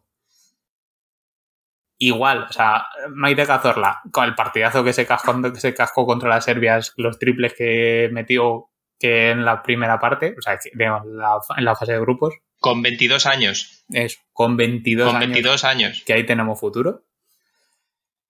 Entonces, pues bueno, Primero eso, lo primero que quería remarcar. Entonces, España, lo malo es el cuartos, eh, o quedarse en cuartos contra, si encima contra las, contra las francesas y demás, pues es bastante feo. Entonces, bueno, ha habido un poquito de cambio. Primero, Laia Palau parece ser que se retira de la selección a sus 42 años, siendo el jugador, jugadora que más partidos ha jugado con la selección. Y, Ole, eh, dime. Ole Laia, Laia Palau, que es la jugadora que creo, eh, corrígeme si me equivoco, que por edad es más mayor de nuestras dos selecciones de baloncesto, porque creo que Pau tiene 41. Sí, sí, un año menos, un año menos, sí. Y que se le ve muchísimísimo, muchísimísimo, muchísimísimo más joven que a muchos y a. Pues sí, a muchos, porque es que la chica no se, no se le ve mayores a ninguna. Es increíble. Eh, o sea, eh, se le ve muchísimo más joven que a Pau y que ya no solo a Pau, que a Marc, por ejemplo, ¿sabes? O, Guárdatelo. Que luego guárdatelo. Ya me va a costar este programa.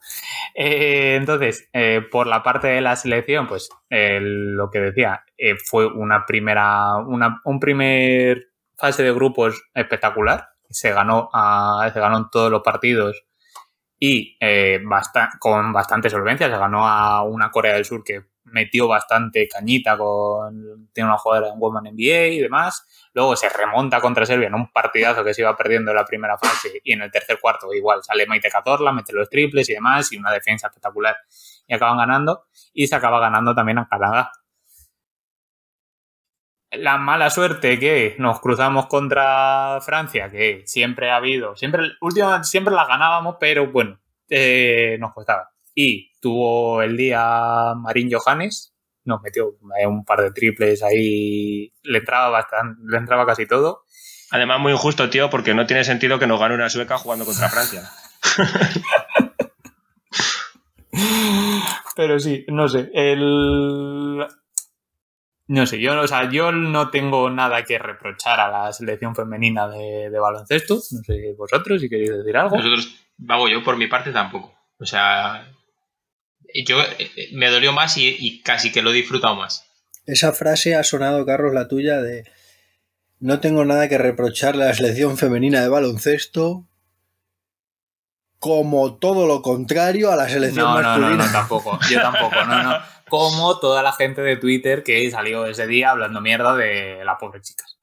Que yo, una selección, cuando, o sea, un equipo de baloncesto, cuando pierdes porque has fallado, no porque, o sea, cuando ves que estás durante todo el partido peleando, porque se ve que está todo el partido peleando, y demuestran que han querido ganar desde el minuto uno hasta el último, ah, mm, yo no tengo nada que decirle a un equipo, ¿cierto? Si fallas, fallas. Si, si pierdes el balón, pierdes el balón. Pues, Lo que es un poco triste de todo esto es que al final, viendo cómo ha jugado la selección femenina y, el nivel que tienen ellas y, un poco cómo ha ido todo, es una pena que al final, por este partido contra Francia, que lo podían haber ganado perfectamente, te quedas sin medalla y en el Eurobasket fue la desgracia también de perder también en cuartos y contra Serbia y contra las rusas y quedarte fuera y tal. Entonces, da la sensación de que se han hecho las cosas muy mal por resultados cuando no es verdad, que ha sido por detallitos. Claro. Eso sí, es una pena. en ese caso, Carlos, a lo mejor voy a meter aquí la cuña aprovechando la coyuntura. Eh, a lo mejor hay que dejar de considerar Twitter una vara de medir, ¿no? No, no, no, yo nunca lo considero como una vara de medir. Yo sé que la, que la gente es gilipollas y en Twitter el doble. O sea, ese, es el resumen. De hecho, era simplemente un eh, tanto, eh, o sea, eh, tanto meternos como, con ese tipo de gente como apoyar a las chicas y decirles que esa gente es gilipollas, que no les haga ni caso. O sea, más que, más que usarlo como vara de medir. Ya, yo no, no, tengo, por lo que digo, no tengo nada que reprochar a la chica porque es que, no, es que se lo han ganado, no porque yo me, porque O sea, porque se lo merecen. Es que esto de Twitter no es que sea vara de medir, pero sí es verdad que da un poco de pena que gente que lo está dando todo y tal tenga que aguantar eso, ¿sabes? Pues sobre todo, o sea, sobre todo por gente que encima es que no ha visto un puñetero partido de baloncesto en su vida y lo que decía, femenino. Sí, que las cosas que dicen que no tienen ni puta idea de baloncesto los que están diciendo eso. O sea, que... o sea, yo con el. O sea, con lo. He disfrutado bastante más el torneo femenino, que me he visto bastante partidos y demás. Ahora hablamos de las japonesas, que lo he flipado y demás con ellas. Que, que, que me han gustado más que el partido de, del torneo masculino. Porque veo más baloncesto en el, en el, baloncesto femenino que en el masculino. Es, quien crea que esto es postureo, pues lo siento, pero no es verdad. Y hasta aquí esta parte de eso. Y yo quería hablar eso, un poquito de también de las japonesas que se enfrentan esta noche contra Estados Unidos en la final. Unas japonesas que eh, arrollaron a Francia, una Francia que también que era una selección bastante fuerte. Bueno, primero ganaron a la Bélgica de Messeman, que hizo 38 valoraciones, que es una jugadoraza. La ganaron en el último segundo. Y luego, eh, contra Francia, eh, perdieron el primer cuarto 14-22, creo que es, o 14-22, y a partir de ahí arrasaron. Metieron un parcial en el segundo cuarto de 26-12 y en el tercero de 27-16, si no me equivoco. Eh, con un baloncesto que, si no habéis visto el partido de cómo juega Japón, vedlo porque es espectacular. O sea, defender a tope y correr. Es lo único. O sea, es, es Rui Machida, aparte de mi madre, como decía antes, de Rui Machida mi madre, es lo más parecido que he visto yo a Steve Nash en una cancha de baloncesto en muchos años. Es acojonante. eh. Ojo, eh. Ojo, eh. Una jugadora que está ha promediado, o sea, dio 18 asistencias contra Francia y está promediando 14 por partido. Y juega espectacular. O sea, en serio. Lo tuyo... Y la, se, ¿Qué pasa? Carlos, lo, que lo tuyo con Japón es amor, a, amor eh, del bueno, ¿eh? el, el, entrenador japonés es un americano que jugó dos partidos en NBA y se fue a, se fue cuando era jugador a jugar en la liga japonesa, se quedó allí y, o sea, es un americano que habla en japonés durante los tiempos muertos. Y es, o sea, Pero, ¿y, y cómo, el, es que, cómo es que le han dejado quedarse? América. Siendo, siendo ¿Cómo que le han dejado quedarse? Un negro o siendo un, un yankee. Un gay, no, no es negro. Es... Ah, claro, porque si fuera negro no lo habrían dejado. claro. siendo un gay copillín. Eh, pues se ha quedado. Y el, el tema de la, la, selección japonesa. Todas las jugadoras juegan en la liga japonesa y no hay ninguna jugadora que mida más de metro ochenta y cinco que lo, antes cuando decíais del, del nivel físico sí, y demás, más tal, eso. Pues es que estaba pensando, digo, joder, es que las más grandes, Maki Takada, que es la capitana y demás, tienen una jugadora, una woman, una que juega en la Woman NBA que se ha lesionado y no ha podido jugar.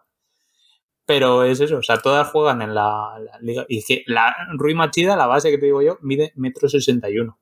El anime, es el anime, tío. Es que me estoy imaginando yo jugar al baloncesto siempre, digamos, con gente más bajita que yo, que sería el caso de jugar contra las japonesas, y, y sería uf, maravilloso. Y te arrollarían. Siento decirte que te arrollarían. Y me arrollarían, pero los rebotes me los llevaba yo. Bueno, habría que verlo. Hombre. habría que verlo. Y nada, luego, bueno, pues que van a jugar contra un Estados Unidos que ha, ha sido un paseo militar, que siempre se habla mucho de la selección americana, de la, la, la selección estadounidense masculina, lo, las buenas son los femeninos. Ahí no hay quien las tosa. A ver qué pasa con un partido contra Japón, pero está muy complicado. O sea, está muy complicado, dice ella. está imposible. Eh, entonces, nada, por eso, o sea, hablar sobre todo eso, de yo quería primero reconocer a la selección española y a japonesa, que ir ahora, o sea, no ir con Japón en esta final eh, de segunda gracia. Hombre, si vas, si, si no vas con Japón, eres prosistema, ¿no? Sistema.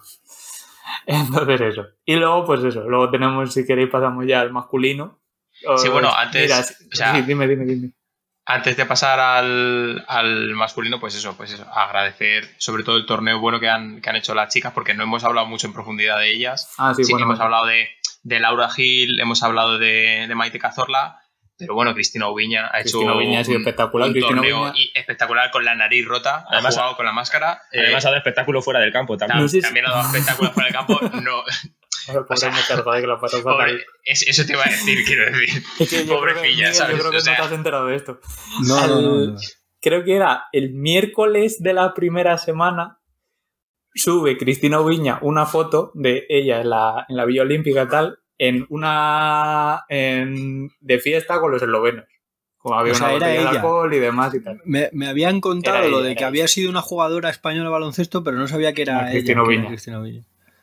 Cristina, desde, aquí te digo que. casi lo intentaste, te, pero. Te has, llevado, te, has llevado mucho hate en Twitter, mm, demasiado, innecesario, tal. Pero está feo, un poco feo ese castado. Pero, a ver, Pepe, lo que está feo es subirlo a Instagram, porque eso, la Villa Olímpica es así. lo ha hecho todo el mundo, 100%. sí, bueno, estamos, estamos con la pandemia y toda la leche. Esa, la parte fea está. O sea, que, lo hagan todos, que lo hagan todos no quiere decir que no sea un poco feo. A, subirlo a Instagram ha sido un error, que, pero que, eh, sobre todo el hate masivo, igual que las otras chicas, tampoco te lo merecías. Yo obviamente le, quiero, le, quiero, agradecer el gesto de haber intentado emborrachar a todas las selecciones eslovenas para ver para echarlo, que empezaron muy bien y luego ya se fueron un poco abajo. Eso se lo quiero agradecer y es que era una buena estrategia. era lo hizo bien, ella lo hizo bien. Y encima. Estamos hablando. A ver, vamos a cortar un, vamos a cortar para que la gente se les echara encima a los eslovenos, porque ya no salía. que estamos hablando de la polémica de Cristina Oviña con los eslovenos, pero realmente lo bueno de Cristina Oviña es que o sea, ha, corrido a todo, ha luchado todo. Yo no. he visto una tía eh, tirarse tanto al suelo con la nariz rota. O sea, es, es increíble. Eh, eh, contabas tú, ¿no? Que había un plano que, le habían quitado la máscara en plan de, oh, vaya hostia, mandado. Se la vuelve a poner y sale corriendo a defender, ¿sabes? O sea, en, asistencias ayer estaba la en la tercera posición y en rebotes estaba también, no sé si top 10 o algo así. O sea, ha sido espectacular, lo de Cristina Viña. Y en hostias era top 1 seguro, pues la pobre allá donde vaya se lleva una hostia. Y luego también de la selección, bueno, hablar de Astu Endur, que se ha salido, básicamente. En puntos también habrá estado bastante arriba. Alba Turrens, que se nota que ha venido un poco, le pilló el tema de haber estado parado en el, por el Eurobasket. Sí, el europeo que no lo jugó. Eso yo creo que le ha, le ha afectado bastante. Y no sé, luego ah, lo que no hemos comentado es que parece ser que Lucas Mondelo va a dejar de ser el entrenador de la selección. Eso, fíjate, de eso sí que me he enterado esta mañana. Lo han cesado ya. Lo han cesado, tenía supuestamente haber renovado contrato hace poco. Eh, llevaba desde 2012 siendo el seleccionador, pero había una cláusula que si no cumplía ciertos objetivos, objetivos, sí, objetivos. podían acabar. Lo que ha dicho la federación es que aprovechando la coyuntura de que no ha cumplido los objetivos que tenía, digamos, que de alguna manera le blindaban su contrato, eh, le han cesado, pero la federación ha dicho expresamente que no ha sido por los resultados. Es decir, que deben mm, estar descontentos de alguna manera también con alguna gestión que haya hecho el vestuario y demás hubo movidas, porque recuerdo que Ana Cruz subió una historia a Instagram diciendo, hablando un poco mal de Lucas Mondelo y lo mal que le hacía sentir y demás, a ver qué había pasado también con Marta Sargay, que retuiteó eso diciendo que le parecía normal y demás. Entonces, bueno, no ha debido ser un caminito de rosas. Aquí el, el vestuario de la selección femenina. Entonces, pues nada. Y luego, de más jugadoras así de la selección, también me gusta mucho Raquel Carrera, que se ve que tiene, que hay ahí, hay una jugadora para dentro de unos cuantos añitos. O sea, todavía está un poco verde, pero se ve con mucha, con mucho futuro en la selección. Y luego, luego pues Laia Palau, pues, ¿qué vamos a decir de Laia Palau a estas alturas? Quiero decir. Qué tía, cómo pelea, ¿eh? es increíble. Es que, es que, ¿qué vamos a decir? Que no hay, ¿Cómo, roba, cómo intercepta? Es una pasada. ¿Cómo de hecho, no sé si fue Cristina Oviña o, no sé quién fue la que dijo después de la derrota algo así como no solo hemos perdido la opción de medalla, sino que más importante, perdemos ya para siempre a Laia Palau. La verdad es que sí, que es una pena, porque, se la, porque lo que decíamos antes, se la ve con se la ve todavía con piernas. O sea, es espectacular, no sé. Y luego pasa así de las otras jugadoras que hayan jugado más y tal, tanto que era Alcázar como Silvia Domínguez. Silvia Domínguez, hay unos partidos que, creo que contra el primero, contra Corea del Sur, que también sale y revoluciona el partido y ganamos básicamente por ella, y que era y que era el, partido de Francia que no juega, que, no hace ni, prácticamente ni un minuto, cuando sale eh, empieza a ser participativa y mete un triple también muy importante a la remontada. Pues eso, que hay una selección muy buena en baloncesto femenino, que se les protege muy poquito, además, a estas chicas que casi todas se tienen que ir y demás, y que ojalá se protegiera un poquito más porque, joder, la verdad es una pena. Muchísima suerte en los siguientes, en los siguientes torneos, eso esperemos. Así que nada más, en el mundial que no se ha clasificado, pero bueno, ya hablaremos de ellos.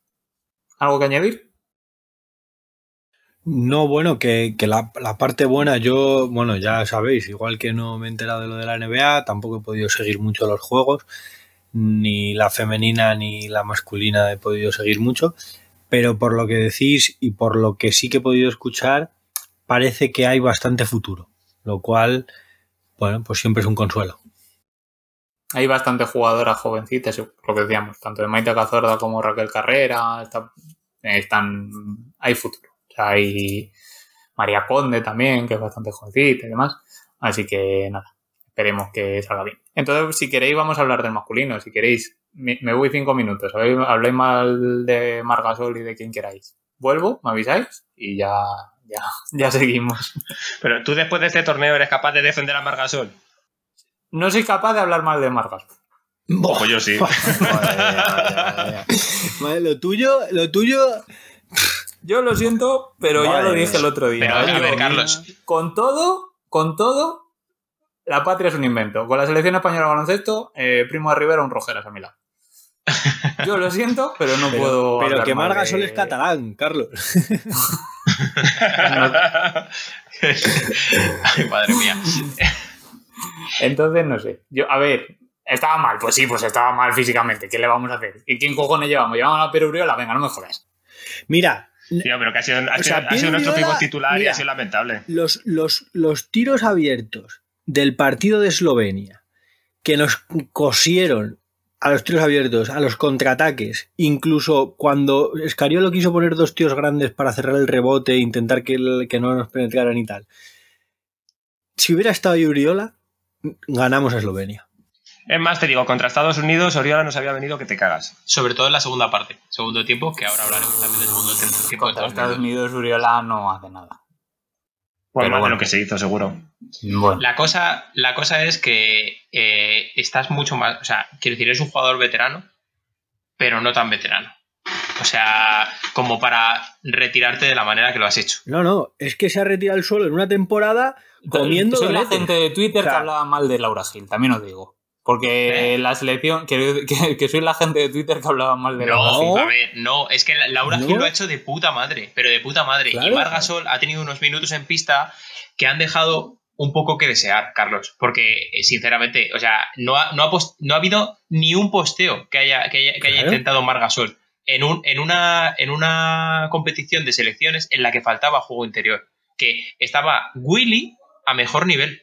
O sea, Willy Hernán Gómez. También soy un poco hater de Billy, todo hay que decirlo, ¿eh? También no esperabais mucho de Billy. El, primero él, el primero él que ni siquiera lo metió en la selección, me cago en la leche, cuando estuvisteis en los, en los seleccionados. Nosotros somos haters de Willy, haters de Mar, y tú eres completamente objetivo con Willy y con Mar. No, no, yo no soy completamente objetivo. yo, yo, estoy demostrando mi subjetividad hacia la selección española de baloncesto. Lo he dicho en el primer momento el tema de Mark, que comparas con Laura Gil, es que el tema de Mark es que se ha tirado no, no, campeonato tocándose los huevos como un campeón. No, yo no estaba comparando a Mark con Laura Gil, estaba comparando a la gente de Twitter que criticaba a Laura Gil. No, pues, claro, pues, pero pues una cosa es criticar a una persona que ha estado jugando de puta madre y otra cosa es criticar a una persona que no ha hecho absolutamente nada. Y que encima ha venido gordísimo. Es que, algo de eso. Claro, es que, no, no, lo voy a repetir porque no se te ha escuchado Ernesto por algún problema de la conexión, no pasa nada, lo repito yo porque pienso igual que tú y porque Carlos no se entera y porque Carlos cuando, cuando no le gustan unas opiniones, tiene la fea costumbre de afearnos nuestras, nuestros juicios como si fueran yo dogmáticos. Yo estoy, diciendo que yo no, yo no, era espera, espera, que no he acabado. que no he acabado. Entonces, Laura Gil hace un campeonato, por lo que habéis contado, ¿eh? que yo Pero no que, lo a ver, podido que ver. vuelvo a repetir, que yo no, yo no estoy comparando Laura Gil con Margasol, cero comparación. Sí, estás comparando lo que ha hecho No, la gente no, de no, Twitter no, con no, Laura no. Gil. Déjame acabar y lo entenderás. Estás comparando a la gente que ha hecho con Laura Gil lo que estamos haciendo nosotros con Mark. Y no tiene comparación porque la actitud de Laura Gil y la entrega de Laura Gil no tiene nada que ver con lo que ha hecho Mark. Y lo que ha hecho Mark merece críticas. Y punto. Y da igual que te guste Mark. Te puede gustar Mark y toda su carrera. Pero eso no Y es. no le vamos a quita- demonizar, le vamos a, le vamos a criticar este año. Y no ¿sabes? quita, no quita que haya hecho un campeonato de mierda y que, y, que sea una, y que sea una falta de profesionalidad absoluta venir con 50 kilos de sobrepeso y no Yo correr una veo mierda. Bueno, Igual que te Claro, digo que, por ejemplo, el mundial pasado se gana gracias a él. Pero es que lo que no podemos decir Claro. es tontería, A ¿sabes? ver, Sí, si la, cosa, la cosa es que no- no- pa- para nosotros las dos estrellas del- de, de este europeo eran las mismas que las del Mundial, que eran Ricky y Margasol. Eran nuestras estrellas y solo ha aparecido una de las dos. Es que la otra ni siquiera se ha presentado Ah, por allí. Habría que preguntarse por qué ha pasado eso. Porque no sabemos, porque- pero no sabemos por qué. O sea, quiero decir, hay un, A ver, hay- que habrá sí. una historia interna que no la, que no la conocemos. claro, pero ¿y qué claro que no la, La claro que cosa no la es que es su conocemos. Entonces, Pero, responsabilidad. criticar la profesionalidad de Margasol porque en estas Olimpiadas ha estado mal, pues bueno, a lo mejor habrá que ver pero por no, qué no, pero la profesionalidad No, no, no, en porque- estas Olimpiadas. No, porque ha Pero estado mal, decir, no. ¿por qué, pero ¿por qué ha pasado esto? Porque. Bueno, No vamos a ver, Carlos. Claro, es que pero no sabemos igual. esa historia, Es pero que- podemos es que hablar de nuestra historia, ¿sabes? De la, de historia que nosotros hemos visto. Claro, nosotros venimos aquí a hablar de baloncesto y juzgamos el baloncesto que vemos. Las razones que haya, a lo mejor, son de peso, no lo sabemos. Pero nosotros juzgamos lo que vemos. igual que cuando- son de peso, Miguel. Hostia, pues no lo he Pero decir- Pero desde luego que sí son de peso esta vez. Pero es que, vamos a ver, es que, quiero decir, no te, es que no entiendo, cuando hablamos mal de otra gente, yo no te veo ser tan comprensivo con Russell Westbrook, perdona que te diga, ¿sabes? Ni te veo mostrar esta empatía con, con Simmons, con, em, Pues mira, con a lo mejor Embiid, debería con- hacerlo. A lo mejor es fallo Pues- mío, no fallo de Vale, los. pues entonces empieza... a partir de ahora voy a intentar hacerlo. Claro, es que si no, es no, que- hubiera, no habría podcast. eh, solo, Claro. solo habría. Pero si es eh, que igual. estaríamos leyendo un periódico. Pero si es que nosotros no estamos aquí para empatizar con las razones personales de los jugadores. Nosotros estamos haciendo un podcast de baloncesto. Pero tampoco Y- y- creo que y- estemos y- para y estamos tirar hablando- mierda a la mínima que podemos. No, no, no. No es Pero que no es a la mínima, pero- que podemos. Ya, Estamos- Alguien ha dicho que sí. Con las tú has dicho que no, pero alguien ha dicho que sí con la cara. Vale, bueno, cada uno tiene su opinión. Yo lo que quiero decir es que es lo que lo- es que Pepe lo ha resumido muy bien. O sea, es que Mark era una de las dos estrellas de la selección. Y es que no es que haya estado a su nivel de estrella, es que ha, ha sido el, el peor de los 10 que jugaban. Es Claro. que precisamente eh, Pau, que yo personalmente le he visto, o sea, es la primera vez que me he dado cuenta de que Pau está mayor. Pau O está sea- mayor. O sea, hay que, o sea, se vio en el, en el partido contra Estados Unidos, se vio que. Es que el partido de Estados mayor. Unidos se, se vio claramente, pero el tío lo intenta. El tío lo intenta, el tío lucha, el tío hace de todo. Es que es eso, ¿Sabes? O sea, es y que tiene encima es 41 eso. años y se está matando con mm, 15 millones de fracturas en el pie y lesiones, ¿sabes? Y ahí está. O sea, nos pasamos un poco, me acuerdo que hablamos, Buah, es el partido que tiene que lesionarse Pau, ¿sabes? O sea, en plan de, Buah, es el último partido y tiene que tal, pero ahí nos pasamos, ¿sabes? Pero es verdad que yo he visto mejor a Pau que a Marc. Pepe, y perdona Nada, que te tranquilo. corte. Y estando ahí y diciendo, describiendo exactamente esa actitud de Pau y que se veía que lo daba todo, por contra, ¿qué es lo que parecía cuando veías a Mar jugar? Que sí, que no, que no, que no, no, no, no quería, no lo quería intentar, básicamente. O sea, Pues eso es inadmisible. Eso es inadmisible. O sea, si tú no quieres jugar, te, te quedas en tu casa. Yo el que Ya no lo quería intentar no lo veo, también te digo. A ver, a lo mejor no. Pero, pero eh, tiene Intenta. decisiones de tiros. ti- ti- Tiene decisiones de tiro malas, realmente. O sea, en los minutos en los que está en cancha, hace unas decisiones muy malas de tiro. O sea, y, y hay veces que le toca tirar porque no le queda otra, porque es el último en el balón en la posesión, y hace una chufla, ¿sabes? Yo qué sé. No es el Margasol que, no, de que todas nosotros maneras, conocemos. resumir todo lo de la selección en la figura de Margasol me parece. No, claro que no. Y ahora ¿no? luego, iré- le- luego iremos al No. partido que perdimos, Claro, ¿sabes? perdona, Carlos. No, no, no hemos querido, creo, hablo por los tres, Que hemos empezado corregi- demasiado. corregidme, fuego, corregidme, corregidme si me equivoco. A lo mejor nos estamos pasando un pelín. No, no, no. No hemos querido centrarnos en Mark. Lo que pasa es que tu negativa Cuando- No, no, no, escúchame. Tu negativa y tú, y tú, y tú, y tú, mm, no sé, querer hacernos ver que estábamos equivocados, pues nos hace enfatizar más en lo que estamos diciendo para que, para que comprendas nuestra opinión, no para que la compartas, para que la comprendas. en ningún momento he dicho que no voy a hablar mal de Margasol. Tampoco he dicho que vaya a hablar bien. Ya, pero es que ya, bueno, el silencio no vale, ¿sabes? No puedo defender a Margasol en estas Olimpiadas, pero no quiero, quiero que todos los problemas de la selección española de baloncesto ha sido por culpa de Margasol, por decirlo así. No, es que no hemos dicho eso. Por eso. A ver, poniendo, poniendo otro ejemplo y para hablar bien de la gente en vez de, bueno, hablar bien de la gente y ya que está, pues como es un ejemplo, hablar mal de, Margasol. tenemos, eh, tenemos un ejemplo que es más o menos parecido y además es una persona que viene de muchas lesiones importantes además, que es Rudy Fernández. Rudy Fernández ya es una persona que está un poco mayor, se le va notando menos, bastante menos, pero el tío sigue ahí, nos sigue dando puntos, nos sigue dando remontadas estratosféricas, nos sigue dando lo que tiene que hacer en defensa, actitud, ¿sabes? Todo. Nos da oportunidades de luchar, ¿sabes? Y sus minutos valen. Haga más o haga menos. Eso es. Pero sus minutos valen. Sí, yo no te digo que no. Claro, es, que, es que lo de el Carlos, es que es como muy obvio porque, por ejemplo, contra, contra Estados Unidos, el tercer cuarto sale de. O sea, sale de titular y le tiene que quitar porque estaba siendo fatal. Pero es que en el tercer cuarto le vuelve a sacar y dura eh, tres o cuatro minutos en pista porque nos estaban cosiendo. Y es como, a ver, que es tu jugador el segundo más importante del equipo, ¿sabes? Si, si resulta que no puedes usar a tu segundo mejor jugador porque cada vez que sale es una desgracia. Y luego no solo eso, que es una cosa que... que... ha hecho muy mal, ¿vale? No, que iba a decir que, que a ver, que parece Quiero decir, no voy a esperar cosas de Mark a estas alturas de su carrera, ¿sabes? Cuando no lo ha hecho nunca, pero, hombre, es de, es de esperar que alguna vez tu pivot, tu 5 titular, pues postee y se genere alguna canasta debajo del aro y te coja algún rebote. Porque bases ya tenemos. ¿sabes? Entonces, pero claro, cuando ese trabajo lo hacían otros, pues pasaba desapercibido y él se podía dedicar a lo que le gustaba. Pero, pero es que ese trabajo hay que hacerlo y cuando ya tu hermano está peor que tú, de mayor, y cuando Willy Garuba y tal no acompañan, pues te tienes que intentar fajar tú y luchar por el rebote y pegarte por dentro. Pues tampoco.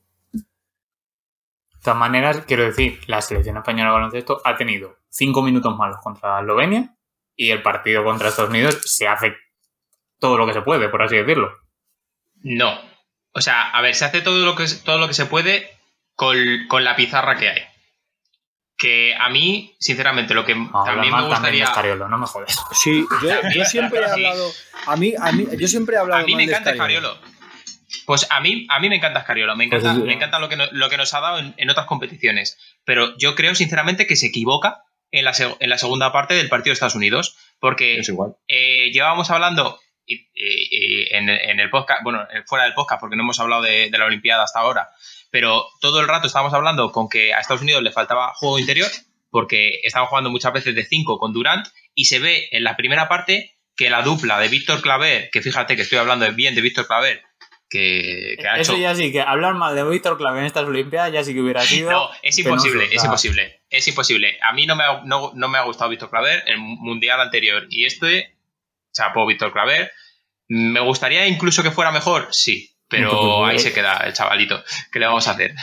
La cosa es que la dupla de Víctor Claver y Willy Hernán Gómez, que Willy Hernán Gómez eh, es bastante para, paraíco en algunas decisiones, el tío eh, tenía muy buen partido. Vaya tenía muy buen partido. El tercer, el segundo, el segundo cuarto que se casca Bill Hernán Gómez, el segundo cuarto que se casca Bill Hernán Gómez. Dices. No, el cuando juega bien, o sea, cuando juega bien contra Estados Unidos, sí, sí, sí, eso es lo que le ha valido los tres años que ha renovado con los Pelicans. Ahí ha, ahí ha tenido los tres años de Completamente, completamente. Pero ahí le tenías, cogiendo los rebotes y haciendo lo que tiene que hacer un pivot, soltarla debajo de la puta canasta, ¿sabes? O sea, meter un poquito de músculo. Y luego, eh, eh, eh, creo que lo, comentabas tú, se caga como un poco porque fallan dos tiros Garuba. Sí, es que el inicio del tercer cuarto, Claver y Billy fallan un par de canastas debajo del aro solos. Y a partir de ahí empiezan a jugar con Garuba de pivot y con todos los bases, con Ricky, Chacho, Yul y luego jugaban o Abrines o, o Rudy de 4, que es un poco así. Y luego, por ejemplo, hubo jugadores como Avalde, que hizo un buen primer cuarto, luego en el final no sale. Y no sé, cosas un poco, un poco raras que pasaron ahí.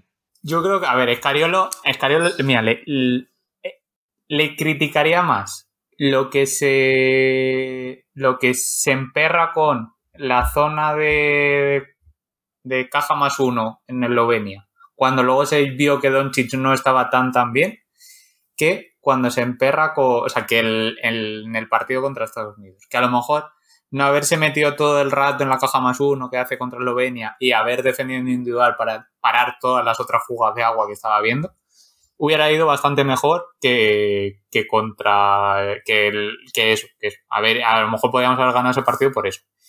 Y, pero eso sí me parece que el planteamiento que se le hace defensivamente a Eslovenia en el primer en, es que les matan. O sea, no sabían, no, al principio no sabían muy bien qué hacer, les cuesta porque Mike Toby ese día tiene el día que tiene. Pero luego sí, pero Mike Toby empieza, a, aparecer un poco más tarde, ¿eh? O sea, claro, pero, pero por al principio el planteamiento que se le hace, o sea, no se ha defendido a Eslovenia en este torneo como se, lo, se defendió ahí. El problema, de Eslovenia, el problema de Eslovenia ha sido que han ido a menos por el físico de Doncic, yo creo, creemos, yo creo, que eh, no están hechos para, no está hecho para jugar. Eh, dos semanas, seis partidos.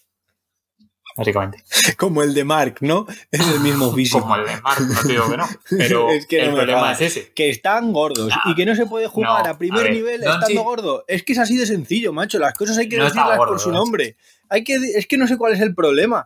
Es que en esta sociedad de lo políticamente correcto tenemos un problema. Las cosas se llaman por su nombre. A ver, el, de lo políticamente correcto. A ver, claro. A ver, es que, a ver, cuidado, que te estás enfangando. Has lanzado banderita, lo políticamente correcto.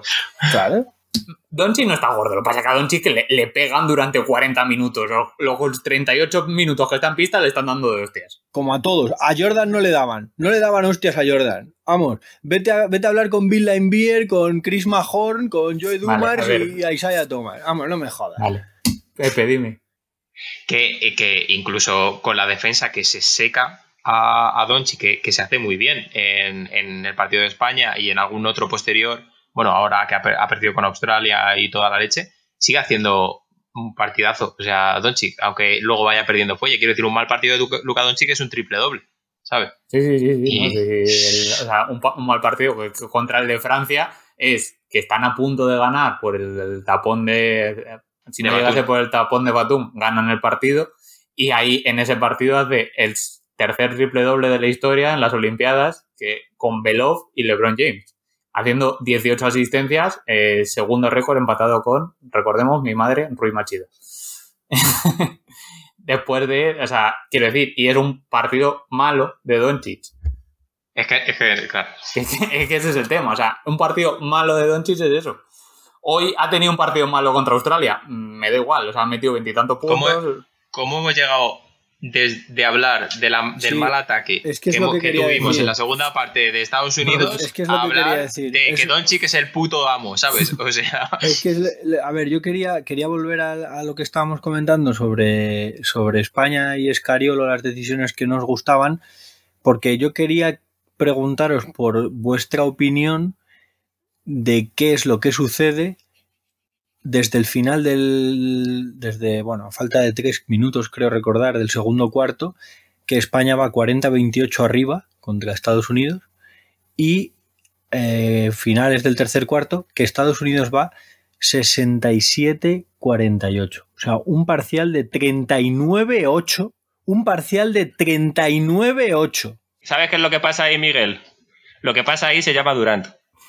Eh, el, final del segundo cuarto es un, un arreón, dos canastas de Durant. Que ocho puntos. ¿eh? sí, pero se llama Durant y, mal ataque, y mal planteamiento del ataque. Claro. Sí, ocho puntos, pero una imparabilidad que. no, sí, sí, pero digo. Claver defendiéndole como podía y mejor no se le podía defender y te mete ocho puntos. No puedes hacer nada. Final del segundo cuarto. En el descanso, pues sale el tercer cuarto. Creemos que después de haber un poquito en, el banquillo. En el a ver, que como no tenemos, no, tenemos imágenes, creemos que Carlos pero creo que se ha escuchado el... entender que Durán se fumó un, pitillito alineado con algo de verde eh, al descanso. Por eso. Y sale en el tercer cuarto, sale que no es imparable. Yo no sé cuántos puntos mete en el tercer cuarto, pero es que Pues vale, pero Durán, pues 8 puntos en 12 minutos mete España.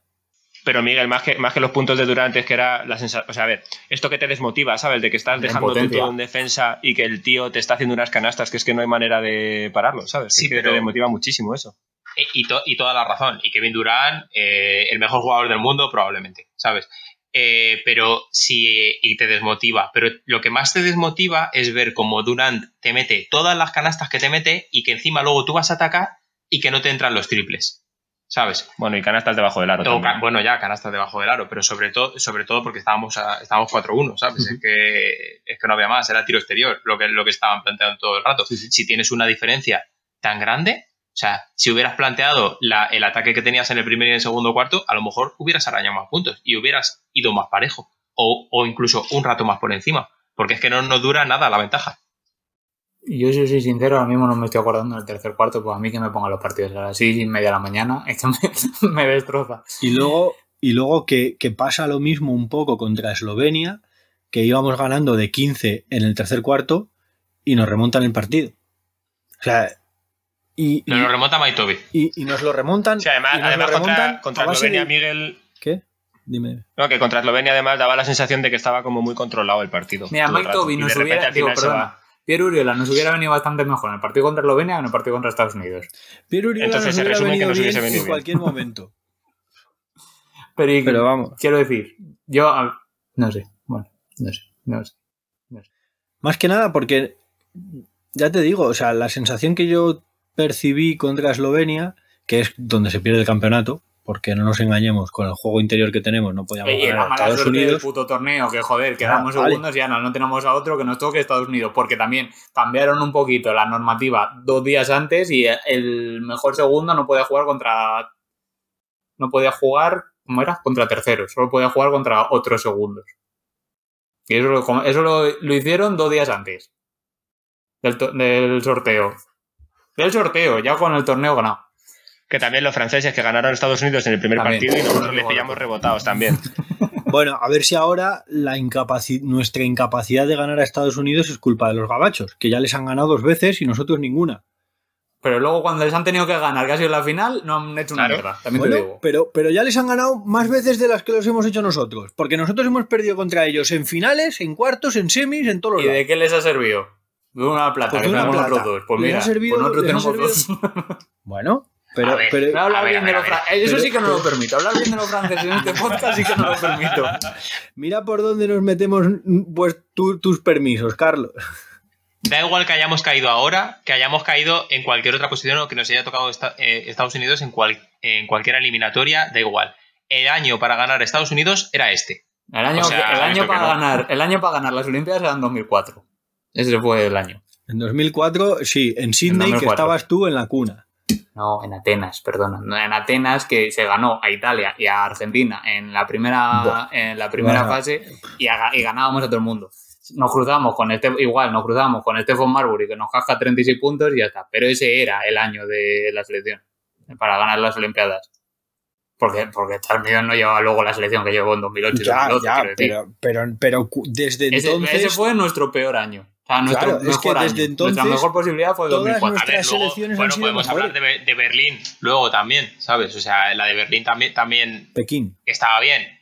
Eh, Pekín. ¿Pekín? Pekín. Sí, Pekín, Berlín, Berlín, Pekín, Pekín, 1936 con Hitler. Pekín, Pekín, Pekín, Pekín.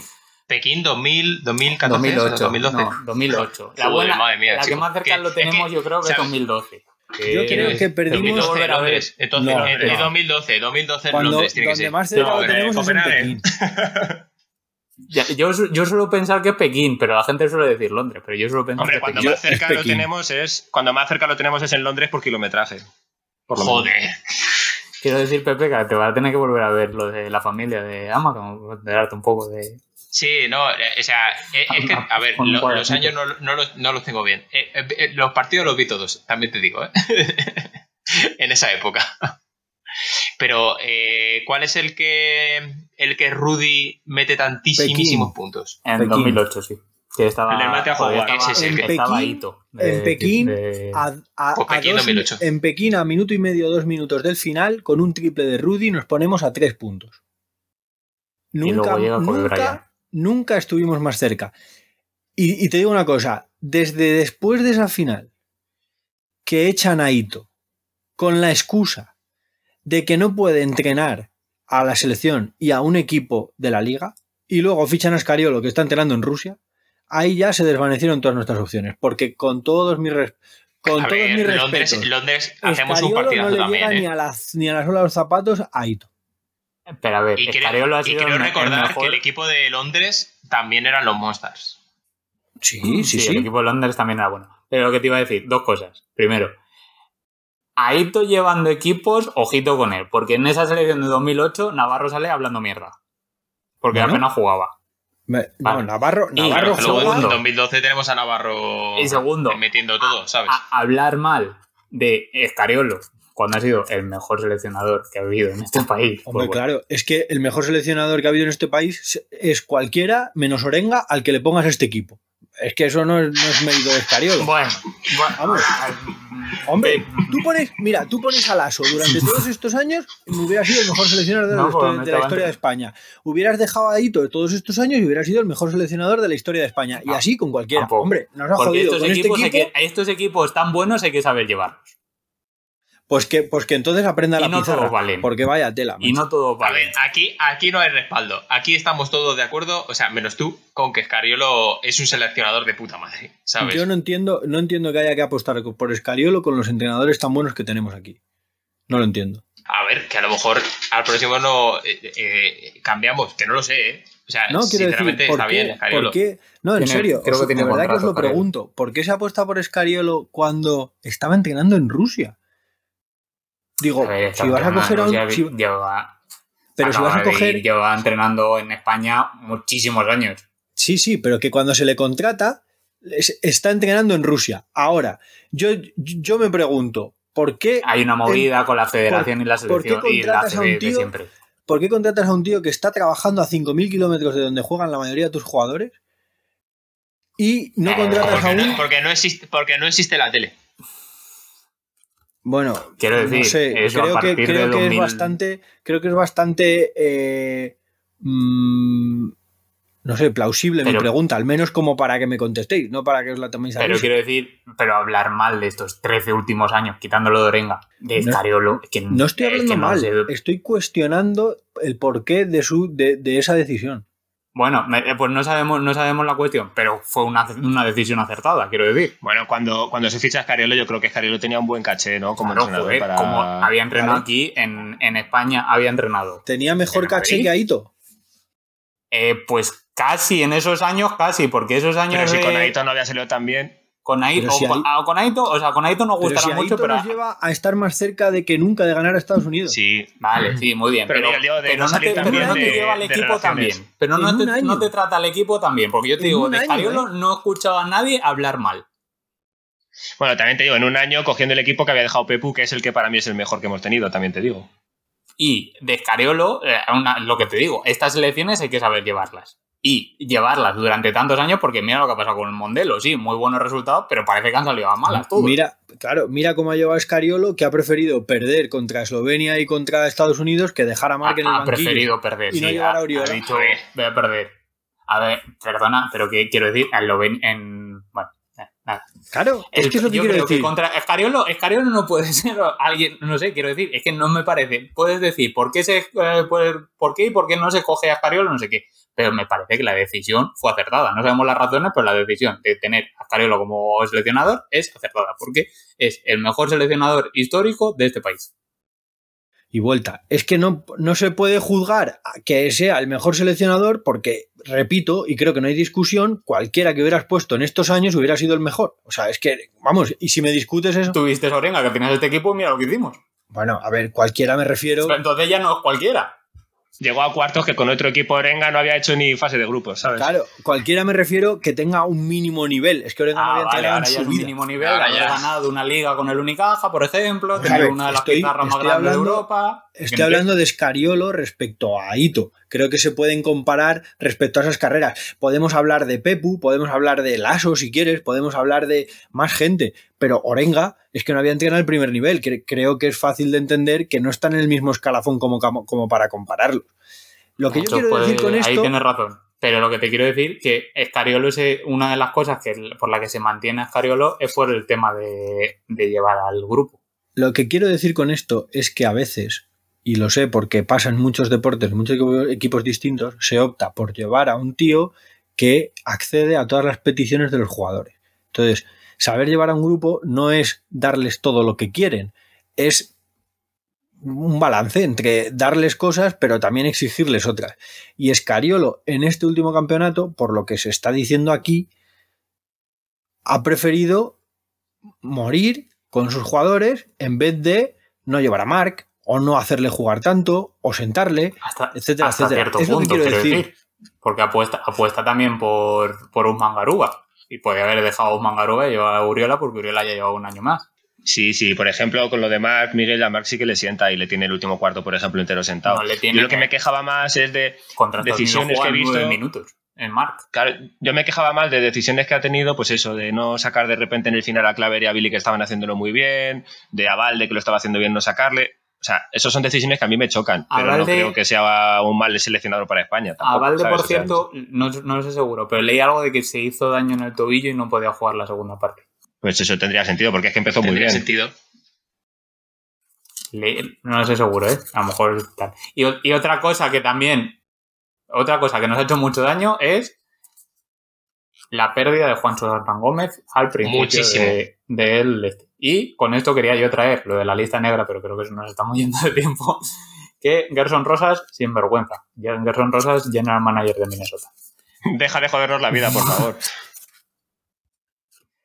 Pero no sé, o sea, la pérdida de Juan Hernán Gómez eh, al principio y demás nos hubiera venido muy bien tanto para jugar contra Eslovenia, que te daba un 4 con movilidad, 4 pequeño con movilidad, como contra Estados Unidos, que te daba físicamente ahí bastante fuerza. y la defensa. Y que, que, aparte de tener a Claver, que pobre hombre estaba haciendo de todo en, contra Estados Unidos, pues podías tener también a Juan Hernán Gómez ahí. Claro. Eh, no sé si nos estamos yendo, no sé cuánto tiempo llevamos. A ver, nos, estamos yendo, pero por no haber solo tirado mierda por un tubo, pero por un tubo, además, eh, yo creo que está bien eh, decir que hay gente que sí que ha hecho un muy buen torneo y que a lo mejor no estamos, o sea, nuestro futuro que decíamos que iba a ser un páramo, que obviamente no va a ser la selección de oro que hemos tenido, no estamos tan mal, ¿eh? O sea, eh, a Valde lo ha, hecho lo ha hecho increíblemente bien. Al loro que no estamos tan mal. Perdón, ¿Eh? perdón, sí, sí. No, nada, que me ha recordado a lo de, a lo de la puerta diciendo al loro que no estamos tan mal. realmente, al loro que no estamos tan mal. Yo creo que, que, tan mal, tan páramo con el desierto no va a ser. No va a ser competir a lo mejor a tan altísimo nivel como hemos estado, pero no vamos a ser una, una cenicienta. Pero a ver, que se retira Pau, tío, que esto ya... es muy triste porque se nos retira Pau, efectivamente. es que no hay, más que hablar ahí.